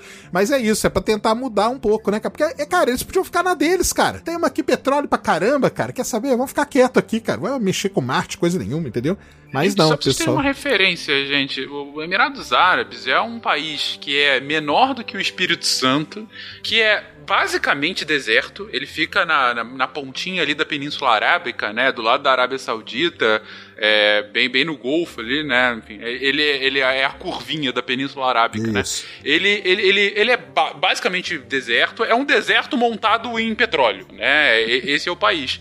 Pra vocês terem uma noção, eles não têm corpo hídrico. Assim, quando você vai perguntar qual a quantidade de água que tem no país, zero. Natural, eu digo, né? O que você tem é alguma coisa subsuperficial que você tem que cavar, que você con- consegue achar, e, e dessalinização, basicamente, até pra conseguir abastecer as cidades. Tem a Abu Dhabi, que, que é a capital, é, tem uma, um- uma população de respeito, são mais de 2 milhões de, de pessoas, né? Agora, é, gente, é, é um, é um país assim que é. Perdão, Abu Dhabi não, não chega a- a 2 milhões. Abu Dhabi é um pouco menor, apesar de capital. A maior cidade é Dubai, né? Que é, que é grande, conhecida, né? Então, é, mas, cara, é um país que é basicamente é deserto petróleo. E, enfim, é uma monarquia absolutista já desde, desde sempre. Então, eu vou só fazer um endosso aqui o que falou o Sakane. Assim, você pode, pode fazer todas as críticas possíveis e inimagináveis ao tipo de governo, ao status de direitos humanos, e tem que fazer crítica. Agora, o que eles estão fazendo realmente com, com esse petróleo em abundância, que poderia também ser utilizado para as outras coisas, mas o que eles fizeram é realmente é, é um marco, é, enfim, assim como a gente teve a construção da caravela aqui aos 500 anos do Brasil, vocês se lembram disso, em 2000? Isso. Que deu errado, né, negócio desse? Sim. Eles Atrasou. fa- é, é, é, exatamente que atrasou, aí depois deu meio errado e tal. Eles estão levando uma missão, é, um pouco mais caro do que a caravela, sem dúvida. E, enfim, com um, que tem um viés científico menor, é muito mais um viés simbólico. E como disse a Giovanna agora há pouco, um viés de, de, de realmente despertar o. é, motivar as futuras gerações para um potencial de científico que, assim, vai ser cada vez mais necessário, porque se é um país que está dependente somente do petróleo, gente, Primeiro, que o petróleo um dia acaba, ainda que eles tenham bastante lá. E segundo, que aí, assim, o Fencas um pouco idealista, o petróleo pode ter uma tendência no futuro próximo de. num futuro próximo de descarbonização da economia, que é uma tendência potencial para um futuro, o petróleo já está caindo aí o valor de mercado. Pode ser que suba de novo, mas está tendo uma queda, decre... uma queda significativa nos últimos anos. Então, o petróleo valendo menos, se o país depende exclusivamente disso, o país morre. Né? É a Venezuela. É, aí, olha só, a gente falando de comunismo de novo, né? É a Venezuela, o que aconteceu com ela agora no, no governo chavista. É, não é só isso, blá blá blá, não vou entrar aqui, aqui nisso. Mas o ponto é, é, críticas à parte que devem sempre ser feitas, esse ponto aqui eu acho uma iniciativa louvável, de fato, que o governo está fazendo. É somente a título de informação, o nome da ministra de Ciências Avançadas é Sara Awarmi. Aí, perdoem a minha pronúncia. É, e abre aspas, ela tem um webinar, ela participou de um webinar agora no começo desse mês, justamente por causa das missões. E a fala dela, abre aspas, foi hoje: os Emirados Árabes Unidos são uma economia baseada em serviços, logística, petróleo e gás, como a gente tinha estava falando. Na região é considerada uma economia diversificada, mas se projetarmos isso adiante, a importância dos setores intensivos em conhecimentos tornará cada vez mais proeminente para o país. Então, essa foi a fala dela e realmente confirma o que a gente está falando agora, né? De que tem um propósito É, maior. eu não vou nem falar de Brasil pra não ficar deprimido. Eu acho que eu vou, vou avançar nas missões aqui. Vamos pra China. É, bom, Então, cara, da China, né, a gente tem o nome dela, Tianwen-1, que quer dizer Marte 1, né, em chinês. e ela é uma missão que a gente fala meio que completinha, né, porque ela tem um orbitador, né, vai ter uma sonda que vai ficar na órbita, vai ter um, um pousador, né, vai ter um negócio que vai pousar no, no solo marciano, e dali de dentro vai sair um roverzinho, entendeu? Então, só que a China, cara, ela não libera absolutamente nada. Imagens desses desses equipamentos, você tem uma ou outra, é muito difícil você ver. Você tem algumas artes que o pessoal fez e tal, mas eles mesmos falam que não dá pra confiar. É um problema da China. A China com foguete, essas coisas, eles são desse jeito, tá? é até difícil saber onde vai pousar. A gente sabe que vai ser no Utopia Planet. Então, É, isso então, que eu ia um- falar, eles anunciaram ontem. Eles anunciaram ontem o local de pouso. Ontem, cara, que eles liberaram o local de pouso. A missão tá pra ir, se tudo correr bem, no dia 23 de Pra julho. pousar em Marte. Pra pousar né? em- Eles liberaram É, é isso. Isso mesmo. Então, ela tá pra ir dia 23 de julho, no Longa Marcha 5, com foguetão chinês lá. E se nós vamos acompanhar ou não, é muito difícil, porque a China também, só no- na hora ali que ela fala se ela vai transmitir ou não o lançamento, os caras são desse jeito, mas é uma missão completinha ali, vai estudar o clima, vai estudar a geologia de Marte e tudo mais, e é, é o plano deles, né? É, lembrando que a China foi prejudicada em Marte naquela missão malfadada Phobos Grunt, porque pegou carona nos soviéticos, então eles se perderam. Isso. Então agora eles estão tentando aí. recuperar, vão lançar eles mesmos, não vamos depender do soviético, não. Do soviético não, do russo, né? Ah, não, aí tiveram um grande. A China, pra quem não sabe, né? isso No, no- no setor espacial, ela é um dos principais países, um dos principais- players. Ela tem, só pra vocês terem uma ideia, o próprio sistema de GPS deles, o famoso Beidou, entendeu? Eles não dependem de nenhum outro país para ter o GPS deles funcionando. Então eles lançam o, o satélite. lan- eu- aí esse eles transmitiram, que foi há três semanas atrás o lançamento do último satélite da constelação Beidou, entendeu? Eles têm os próprios satélites deles de imageamento da Terra, os próprios satélites de comunicação, logicamente falando, né? Os próprios satélites ali de mete- meteorológicos, eles dominam, vamos dizer, toda a cadeia. Eles sabem fazer um satélite, eles sabem fazer veículo lançador, eles têm vários, entendeu? Eles, a família longa marcha, né, que a gente fala, né? Tem o 2, 2D, 3B, 5, 7, 11, que vai ser o famosão. Eles já lançaram duas estações espaciais, que tá lá no filme Gravidade, pra quem quiser com referência. Ela entra numa estação chinesa, né? Lá na hora que tá voltando lá pra, pra Terra. É, eles já lançaram astronauta pro espaço, né? Já lançaram mulher astronauta pro espaço. O astronauta chinês, a gente chama ele de taikonauta, é o nome que é dado aí no, no É meio. mesmo, não sabia que tinha o nome, olha só. É, a China hoje, ela tem uma missão no lado oculto da Lua, a Chang'e 4. Foi a única missão até hoje a pousar no lado oculto da Lua. Ou seja, eles dominam toda a cadeia aí de, de construir, lançar e não liberam nada para ninguém, não falam nada para ninguém e estão na, na deles, É. tudo daquele jeito lá que a gente sabe. Esse é um grande problema, né? Mas. Só uma coisa importante a gente. Ah, e mas tem um problema só, Naelton, antes de eu falar. Os pedaços de foguete caem em cima das casas. Isso é terrível na China, cara.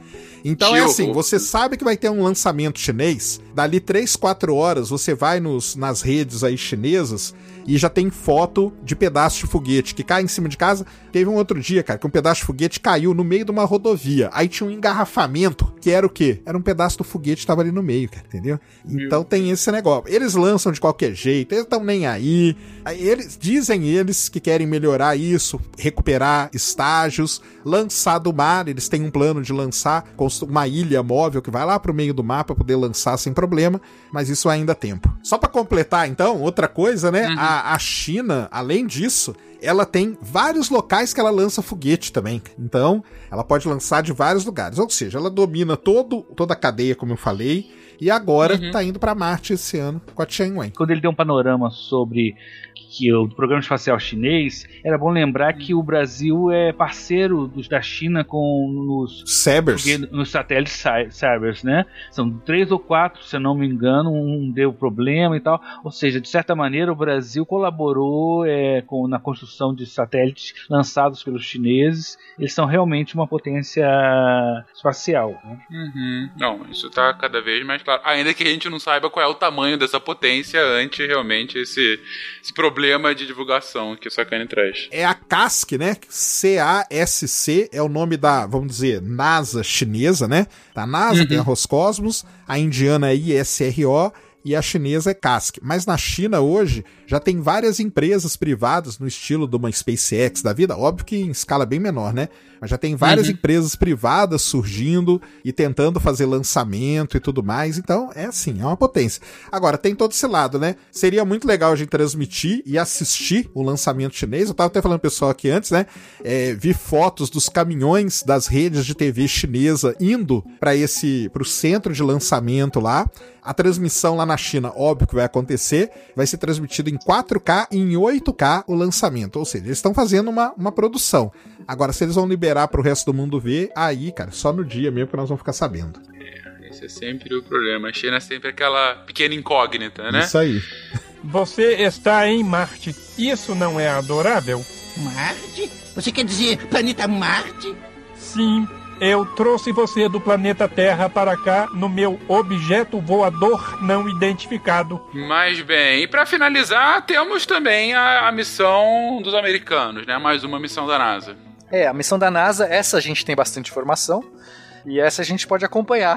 essa aqui é... Essa tá, até o nosso nome tá lá, né? É verdade. O meu tá, né? Eles fazem um programa que você pode é, colocar o seu nome na, que vai no carrinho junto, é bem legal. E essa missão é a Mars 2020, né? A Mars 2020. A motivação dela é dar continuidade nesse Mars Exploration Program, que basicamente é esse programa que vem desde os outros carrinhos e, e de toda essa cobertura que eles estão fazendo, preparando o terreno aí para o ser humano e o, encontrar a vida. Então, especificamente, como o Sakane já falou, a ideia é agora ach- achar assinaturas biológicas, não é mais só ver as condições de vida. É, vamos tentar achar alguma assinatura biológica ou achar coisas muito mais palpáveis, né, do que só ah, água, em que condição e tudo mais. Então, ele está carregado, né? O que que é? É um, basicamente é um carrinho. É bem parecido com o Curiosity, né? A, a- a lata dele assim, É, você bem olha igual, assim, né? de relance parece igual, né? Ele, ele tem aqueles bra aquele braço, as rodinhas, bem parecido. Só que as rodas, né? Vamos só contar um negócio que a gente não falou do Curiosity, né? O Curiosity, pessoal, sofre muito com as rodas, tá? As rodas dele estão total, quase totalmente detonadas. Então, ele só anda em local muito específico para não acabar arrebentando as rodas de vez. Mas o próprio pessoal lá já falou que o dia que aqui ele parar, não tem problema, porque ele vai virar uma estação, ele vai virar tipo um lander, né? Tipo um pousador, vai ficar ali parado. Mas o que que uma das diferenças, né, do, do Perseverance, que é o ro- robô da missão Marte 2020, pro Curiosity são as rodas. Agora eles estudaram, né, diz eles que fizeram rodas mais resistentes e tudo mais. Então, mas assim, ele é bem parecido, se você olha, você achar que é a mesma coisa, mas tem várias diferenças, principalmente nos equipamentos. Sim.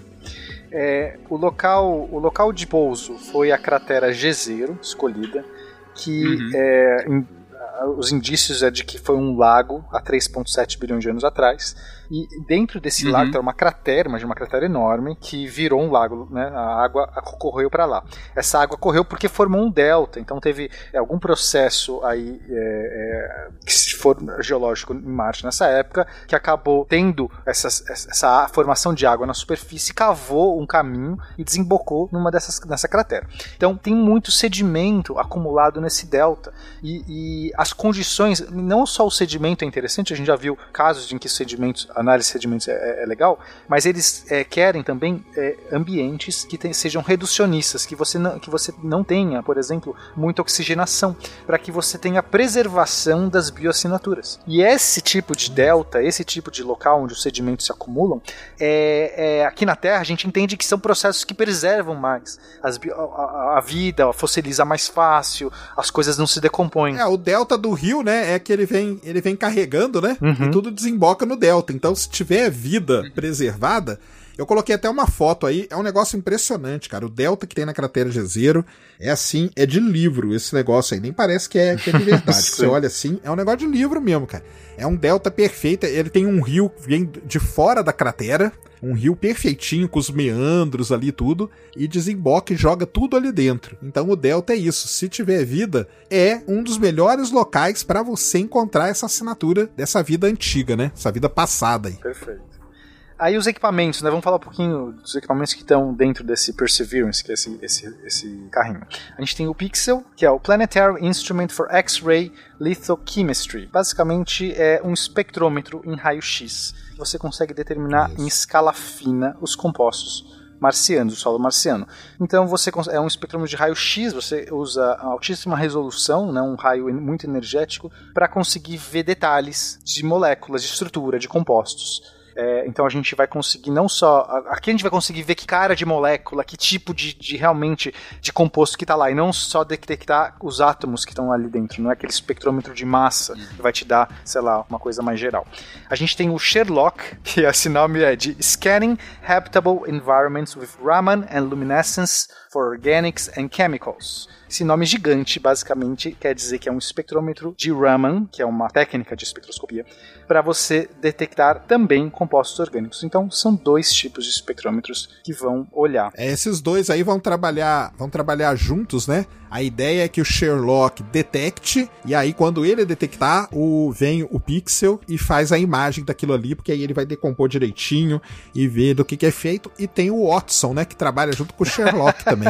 Esse aí eu Faz não- sentido. Esse eu não sabia. Faz É, sentido, não faz? É, então. Tem o Sherlock que. Porque o Sherlock, ele tem um laser, ele tem uma câmera, ele tem. E o Watson é uma dessas câmeras aí que, Ah, que vai que no, no instrumento. Então é. Eles devem ter se divertido muito pra fazer esses nomes, É, né? os caras se divertem. São os três, o Watson, o Sherlock e o, e o Pixel. É o que eu até falo, pessoal. Se a gente ouvir alguma notícia que Marte teve vida, vai vir desses caras aí.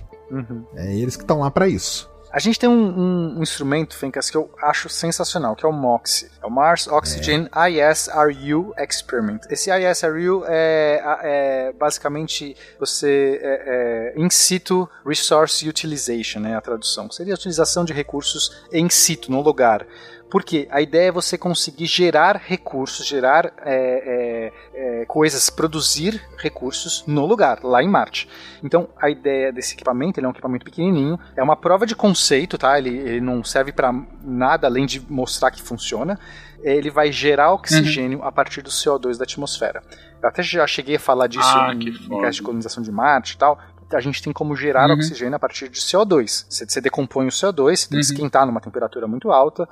E se você conseguir, isso aqui é um processo complexo. A gente não sabe se vai funcionar na atmosfera de Marte. A atmosfera de Marte tem muito CO2, basicamente CO2, é, é gás carbônico. Mas então ele vai. É uma prova de conceito. Se funcionar, se conseguir gerar CO2, de- se conseguir gerar oxigênio, a gente tem já um instrumento que pode mandar um grande, uma, uma estação gigantesca no futuro, para fazer combustível. usina de oxigênio, Uma pra- usina, fazer combustível para foguete, porque oxigênio precisa para combustível, e usar o oxigênio para respirar. É é uma das provas de conceito mais importantes para você mandar um ser humano para lá. Então já vai ter o MOX. Que foda. A gente tem o Uhum. RIMFAX, que é o Radar Imager for Mars Subsurface Experiments. É o GPR. É sensacional. Esse GPR aí é espetáculo, cara. Porque tem uma. A Mars Express, aquela sonda lá que a gente falou. ela tem um GPR, mas ela faz GPR do espaço, né? E a, o Perseverance vai fazer o GPR do solo. Então o GPR, o Rinfax aí é espetacular, é alemão que é, que é feito. Só uma coisa, né? O Perseverance, esses instrumentos aí não são todos americanos, tá? Tem vários ali que tem parceria com boa parte do mundo aí. Legal. Então, quando o Sakane fala GPR, basicamente é um radar que consegue a- a- ver abaixo da superfície. Então, ele vai Uhum. conseguir. A radiografia ver- da é, Terra. Exato. Até 10 metros de profundidade, Fencas. Vai conseguir achar rocha, é, cama- é, estruturas em camadas, né? Camadas geológicas, Isso. meteorito, porque é, a gente sabe que caiu muito meteorito. Se você encontra um desses meteoritos, você consegue ver a composição, gelo e salmoura. Então, ou seja, vai conseguir rastrear E túnel uma também, nova se dimensão. E túnel, se tiver, né? Se, se, se bichinhos cavaram no passado, cê por que não, né? é. Minhocas marcianas. E por fim, sem Fencas, vai um outro equipamento muito legal, eu quero muito ver isso funcionar, que é o Ingenuity, que basicamente é um, é um drone, é um, um helicópterozinho que tem Drone é um marciano, drone, cara. que Mas só, só que é, é, É uma prova você de pensa assim, pô, a gente também. Já, também. Ele não vai servir pra muita coisa, ele vai tirar no máximo algumas fotos e vai talvez ajudar um pouco é, a ver a frente da- do carrinho, mas basicamente isso não é o importante. O importante é fazer. Será que a gente consegue mandar um helicóptero que manobra e que fica estável? Porque, Fencas, aqui na Terra a gente já domina drone. Drone agora, né, virou. Tá, tá- tá todo dia aí, cê- drone já tá Tá tranquilo. entregando até Tá pizza. entregando pizza. Mas em Marte é muito diferente, a atmosfera é muito mais rarefeita. Você conseguir fazer algo voar ali, você precisa ter uma rotação muito mais alta. Além disso, você manobrar é, ro- remotamente. Imagina como é que você vai operar esse drone. Ele tem que ser, claro, todo automatizado, mas ele tem que receber instruções. Então é um desafio gigantesco. Assim como o Sojourner foi uma prova de conceito para os carros de hoje, esse cara vai, Uhum. pode abrir um novo É, tipo de isso robô. pode. Cara, imagina a gente ter, sei lá, nas próximas missões, um helicóptero, que aí vai ter uma habilidade de você ir eh, andar de um lado pro outro, como nunca ninguém viu. Não, aí vai poder investigar a cratera, vai poder investigar tubo de lava, vai poder. Pô, cara, aí é show de bola mesmo. Vai poder ter um deslocamento muito É, maior do que exato. os carros. Não, vai né? poder ir na Sim. frente, mapeando o terreno, a segurança para os carros poderem andar lá embaixo vai ser muito maior. Não, vai ser abatido. Vai ser abatido. Vai, né? Fatalmente. Agora, só para controlar a expectativa da galera. Esse Ingenuity, esse helicóptero, pessoal, não vai chegar e vai sair voando, tá? Primeira coisa é essa. Ele vai demorar para voar, porque vão escolher o lugar certo para poder colocar ele. Ele tá indo na barriga do, do rover. Então tem todo um processo dele cair no chão. Ele vai meio que cair. Ele vai cair uns Ele vai 10 parir o centímetros. negócio. Vai parir. Exato, é isso aí. Ele vai parir, ele vai parir o helicóptero, vai sair de cima dele. E o helicóptero vai fazer um voo. Um voo. Se der certo, então presta atenção. Se der certo, eles pretendem fazer quatro voos com o pequeno helicóptero no período de 30 dias, tá? No período de 30 dias. Então. Porque senão o pessoal daqui a pouco vai ficar com aquela expectativa, tem que controlar a expectativa da, da turma, entendeu? Então eles. É isso. Por quê? Porque é só pra. O que o Pena falou. É só pra ver se a gente consegue. Porque pilotar um drone, cara, é fácil. Você tá aqui, você manda o comando e ele faz. Agora imagine em Marte. Você manda o comando pro helicóptero, o, o comando demora 20 minutos pra chegar, ele executa e demora 20 minutos pra você saber se deu certo. Uhum. Então tem que ter todo esse jeito de controlar. Tudo bem que ele, tanto o Perseverance como o, o Ingenuity, eles têm, ele tem um sistema de autonomia muito moderno, tá? Muito moderno mesmo. Mas temos que. Senão a galera já viu, né? Claro. Agora, uma outra coisa, Pedro, não sei se você ia falar, ele, o rover tá levando 23 câmeras. 23 Nossa. câmeras. É a sabia, não. maior conjunto de câmeras já levado para Marte. Entre elas tem uma câmera que vai fazer imagem 3D pela primeira vez pra gente, direto, entendeu? Caramba. Tem uma câmera que vai fazer a famosa imagem colorida. Sim. A gente vai ter pela primeira vez imagem real. Não vou precisar pintar de, ca- de canetinha. da- na- de cor mesmo, não é juntando, vai ter uma, uma câmera colorida. E tem várias câmeras que vão ajudar ele a, a dirigir, pousar e tudo mais. Então é o maior conjunto de câmeras está sendo levado para Marte é nesse robozinho. 23 câmeras. E só para terminar, o sistema de pouso dele vai ser parecido com o Curiosity, mas ele tem uma coisa a mais. Na hora que ele estiver pousando, ele vai fazer uma leitura do terreno e ele vai ter capacidade de manobrar e pousar no lo- local mais seguro. Por quê? Lembra que a gente quer levar o ser humano para lá? Tudo bem. Uhum. Já não vai chegar quicando, né? Vai chegar de, de crane, né? Vai descer ali suave. Uhum. Mas e se por acaso a gente descer no talude de uma cratera, no barranco de uma cratera, e aí? Entendeu? E- Já, já chega tombando. já chega tombando. Então, esse esse crane do, do Perseverance, ele vai meio que escolher e vai se atualizar em tempo real ali para poder pousar no melhor local. Então tem essa grande grande novidade. O sistema de autonomia de inteligência artificial embarcada no Perseverance, no helicóptero e tudo é um negócio assim violento, viu? Bom, o lançamento é dia bacana. 30 de julho, se tudo der certo. Então vamos, a- eu Se quero muito desse certo. lançamento.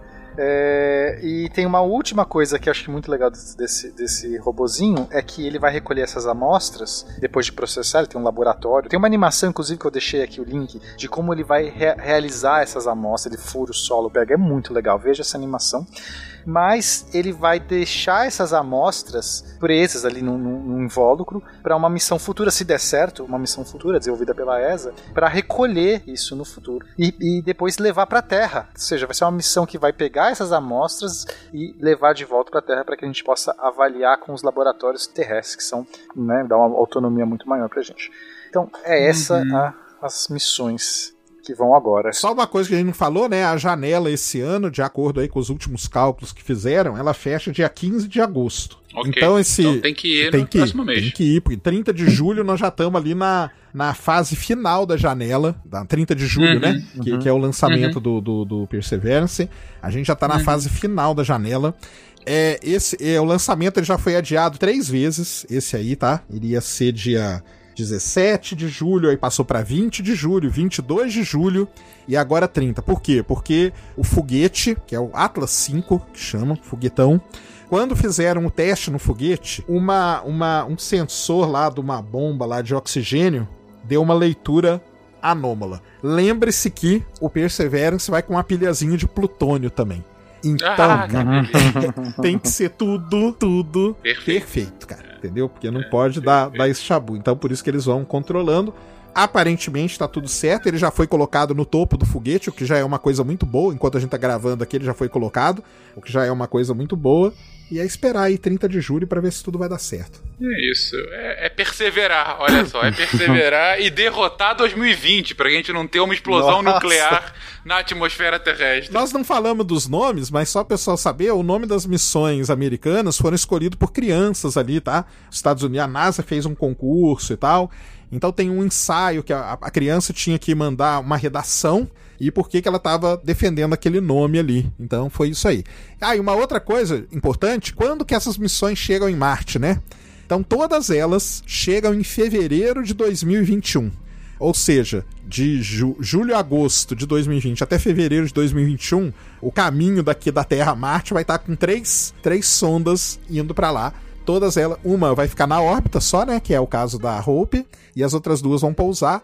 E o Perseverance, não importa o dia que ele for lançado, já tem o dia que ele pousa em Marte, se ele for lançado agora, dia 18 de fevereiro de 2021. Então já pode se programar aí para ver ele pousando também. Excelente. E é bom que não tá indo nenhuma sonda russa, porque senão ia bater nas três no meio do caminho. Fazer um assim. strike, né, no E- meio. Exatamente. Então. Mas é isso, gente. Fizemos aqui quase três horas de gravação. Um beijo pra você, editor. Por favor, não me bata. Mas a gente queria matar tudo dessa vez pra. Justamente pra gente não perder essa janela, né? E a gente poder aqui preparar os ouvintes pra esses lançamentos vindouros. É possível que vocês vejam muita coisa na mídia nesse. Já tenham visto nos últimos dias, vejam é, nos próximos dias, explicando um pouquinho mais, pior do que o SciCast, claro, mas explicando um pouquinho mais sobre essas missões. Então agora vocês estão absolutamente atualizados do que há de mais do que há de, de mais avançado na nossa corrida para Marte, né, para conquistar Marte num futuro próximo.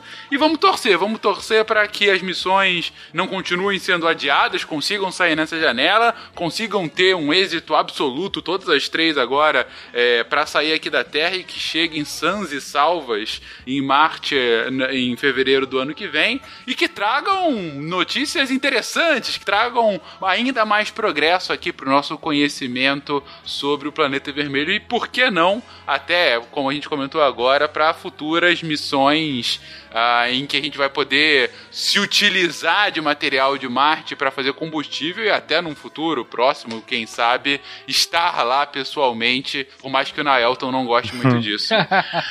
É, eu queria pedir pro pessoal daí do- dos astronautas se acelerar, que na onda que tá indo 2020, talvez a gente precise se mudar em breve. Então, É bom já deixar a casa preparada lá, né? Talvez essa seja a última janela mesmo. Ai, que horror, cara! Isso aí é pra acabar, é pra acabar com a energia lá em cima, essa fala da Giovana aí. Ai, meu Deus, Giovana. Meu Deus do céu. Vamos acabar com a energia lá em cima. Essa é a última janela, pessoal. O pessoal mandou o nome, sabe lá se eles mandaram outra coisa também lá do Brasil? ah, não, isso é certeza. A gente não vai poder entrar, né? Tá- o Brasil é. Os marcianos já liberaram alguns países e a gente não tava na lista. Mas o Brasil não, né? Não tá com Covid ainda. Look at those cavemen go. It's a freaky show. Take a look at the low man beating up the wrong guy. Oh man, wonder if he'll ever know. Who's in the best-selling show? Is their life on Leu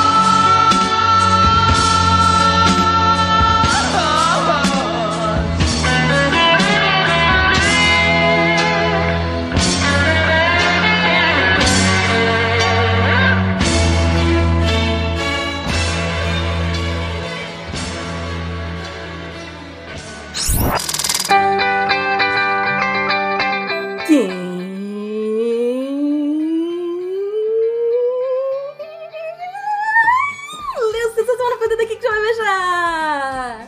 Eu li! E tá assim, muito bom, muito bom, muito bom! Essa semana tá especial mesmo, Nime. Segunda-feira teve texto do Marco Sorrilha, da equipe de História. A reorganização do campo intelectual e o novo lugar dos intelectuais. Está maravilhoso. Ele traz um questionamento sobre o lugar do Felipe Neto, como que os intelectuais estão levando isso, o que que já vem sendo dito a respeito, o que que é esse campo intelectual, tá show de bola. Corre lá. Terça-feira tem texto do meu queridinho Augusto César Rodrigues, ahn, Games no Lab, Portais do Inferno mais Samurais, o fim do Shogunato e a restauração Meiji. Dessa vez ele vai trazer, dentro dos jogos, ele vai trazer história do Japão. Tá maravilhoso. Quarta-feira teve. Teve o que, anime? Quarta-feira teve mais um conto do Reino de Dream. Do CH Barbosa. CH ele escreve assim, um conto, né? Que vários contos, assim, pequenininho, é legal e tal, é tipo RPG. é isso. E é muito legal, gente. Esse tá muito bom. Quinta-feira teve texto do Antônio Lucas. Você pode até nem saber, mas não vive sem a propriocepção. Saber o que, que é propriocepção, que é o nosso automático, as coisas que a gente não pensa e faz, tá? Genial! Nosso fisioterapeuta arrasou! Sexta-feira, sexta-feira teve texto da minha mais nova queridinha, Gabriela Uribe. o texto Cavitação Squirtles na minha bomba. A Gabriela vai explicar sobre cavitação, explicando como que as bolinhas de água do Squirtle, sim, o Pokémon, ah, podem de verdade fazer efeito numa luta. Por que, que elas são tão fortes? Se você se interessou por algum deles, é só acessar www.deviante.com.br. E se você tem interesse em se tornar um redator deviante, é só mandar e-mail para contato@scicast.com.br. Aqui é a Debbie Cabral, editora do portal Apagando a Luz da Torre Deviante. E anime! Hoje você nem deixou eu falar nada, hein? Vou te contar. Este programa foi produzido por Mentes Deviantes. deviante.com.br Este programa foi editado por Tapcast. Edições e Produções de Podcast.